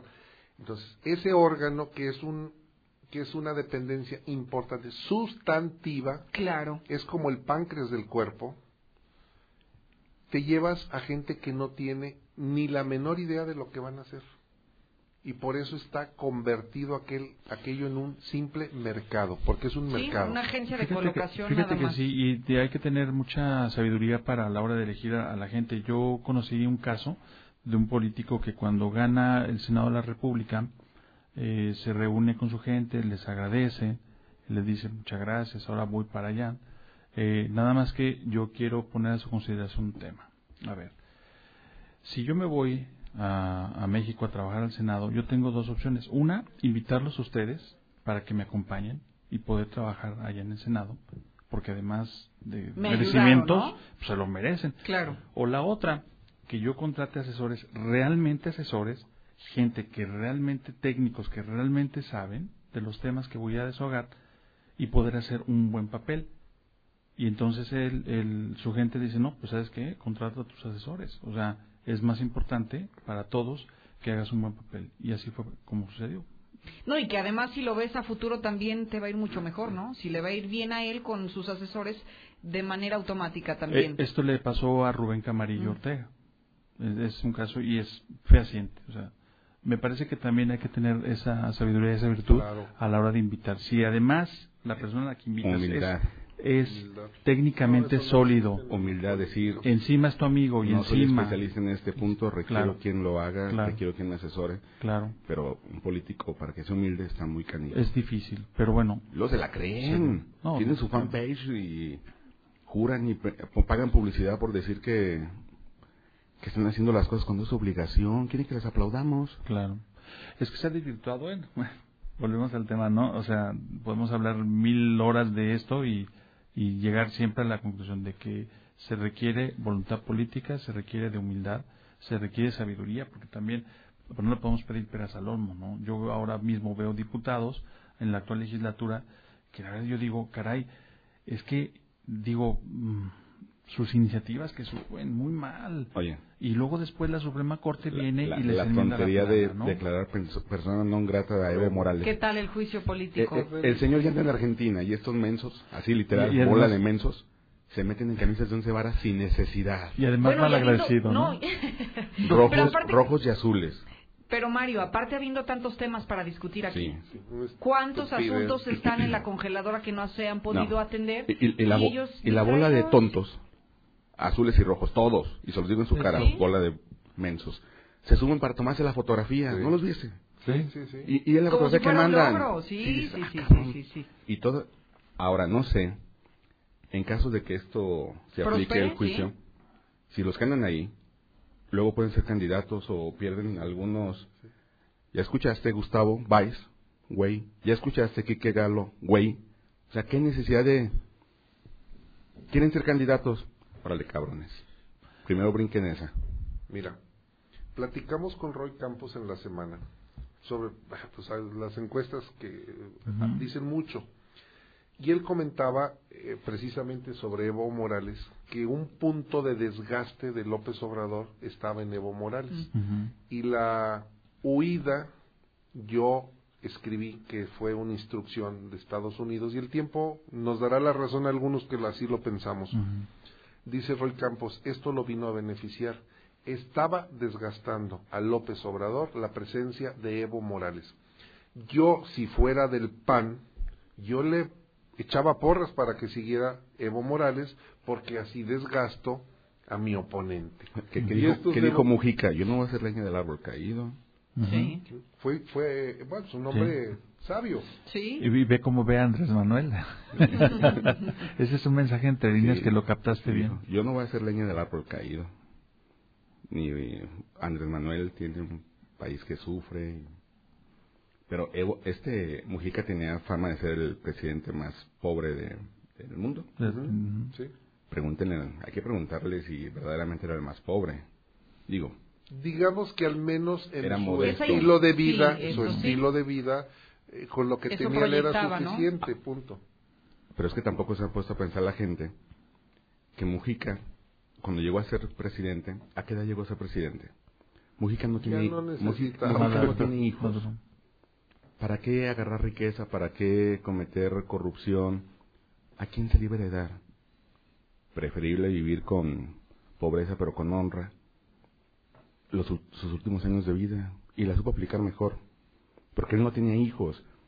En cambio vemos gente que, que roba políticos porque quieren darse lujos y quieren heredar, además. ¿Como quién? ¿Como Vicente Fox? Por ¿O ejemplo. Vicentillo, que ya lo trae? Por ejemplo. ese- ¿O López Obrador? También. A los de la ¿Te- fábrica de das O aquí, no nos vamos tan lejos. O aquí. Señores, eh, ¿con qué concluimos? Pues nada más, ya nada más para el colofón, este juicio político que quieren enderezar a la Cámara de Diputados. Primero, de local. Primero, todo cualquier, Mario, quien sea, que quiera iniciar un juicio político, va al Congreso de la Unión, turna su escrito y se lo tiene que aceptar. O sea, ahí no hay vuelta. O sea, sea quien sea, si sea el mejor abogado o el que no sabe nada, le aceptan. Primero.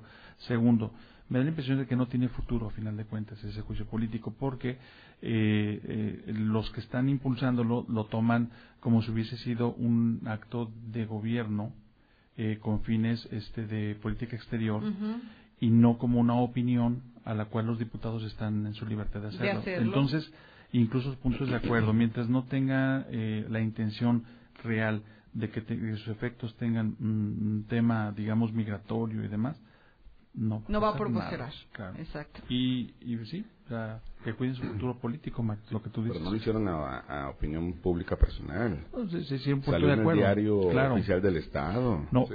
vamos, Pero es que- pero, pero no, finalmente era una opinión, en realidad, porque ni siquiera está facultado, o sea, Pues era una cortina de humo para otras cosas que incluso están ya ahí. está legislado, ¿eh? Porque no es la primera vez que un congreso local este, genera esa dinámica y también... ¿A quién, ¿A quién han declarado persona non grata Mira, por antes de- ejemplo, en Monterrey... en- No, aquí, aquí en Aguascalientes. Ah, en Aguascalientes no recuerdo. Pues aquí en no, Aguascalientes nadie. No recuerdo. Pero en Monterrey, eh, a Noroña, por ejemplo, y a otro de los... este Ah, a este eh, señor que declaró... eh, que aplaudió al día 23 de septiembre que mataron a uno de los Sada Ah, y el de Cultura, pues, ¿verdad? el Congreso local Ah, lo Pedro declara non Salmerón. grata y quieren hacer juicio político no no pasó nada absolutamente nada igual acá es- no Ahí está la nada. experiencia, Claro. señores. Don Rodolfo. Dos temas. Eh, no entiendo bien la canción que vienen replicando las mujeres feministas, y no estoy en contra de las feministas, en donde en el estribillo dice el Estado opresor es un macho violador. Si se refieren a la, a la violación física, si es a la violación física, decirle a las señoritas que por favor revisen la encuesta nacional sobre dinámica de las relaciones en los hogares, entran al INEGI, buscan ese dato y se darán cuenta que siete de cada diez violaciones se dan en el seno familiar. Entonces, el Estado, si es metáfora, se acepta, pero si hablan de que son los policías los que las están violando, no es el porcentaje, están errados, están erradas. Dos, eh, me parece que el próximo año, eh, en la elección del 2021, eh, va a aparecer en Aguascalientes un partido con fuerza, se va a convertir en la segunda fuerza en el Estado, va a ser eh, redes eh, Sociales progresistas. sociales progresistas. No va a tener ese nombre, tengo entendido que en mayo, junio, que va a, ser, va a darse la, la convención, se va a decidir el nombre. En Aguascalientes tengo entendido que le habían ofrecido, la eh, le habían pedido a la maestra Nora Rubalcaba que fuera quien encabezara este esta organización, no sé si la aceptó o no, pero ahí ya están eh, Mario Guevara Palomino, Gabriel Arellano, está el Quique Maracas, Maracas. Enrique Rangel, Rangel, sí. David Hernández Ballín, que ya está organizando, es el más activo. Mabel Y- Aro también. ¿Mandé? Mabel Aro. De las mujeres, Mabel Aro también. Mabel Aro, eh, por el lado- Ruiz Don Diego. Ruiz Don Diego también ya está ahí. Ojo, este partido va a ser la segunda fuerza política en Aguascalientes. Morena se va a desdibujar. Pero por- Interesante pero- la pero- apreciación, pero ya ¿por qué, veremos. ¿por qué podría ser? Porque es el partido del Vester. Claro, porque hay una organización impecable Sí. y si algo sabe hacer... Público de la Mexicana, cuando usted escuche sí.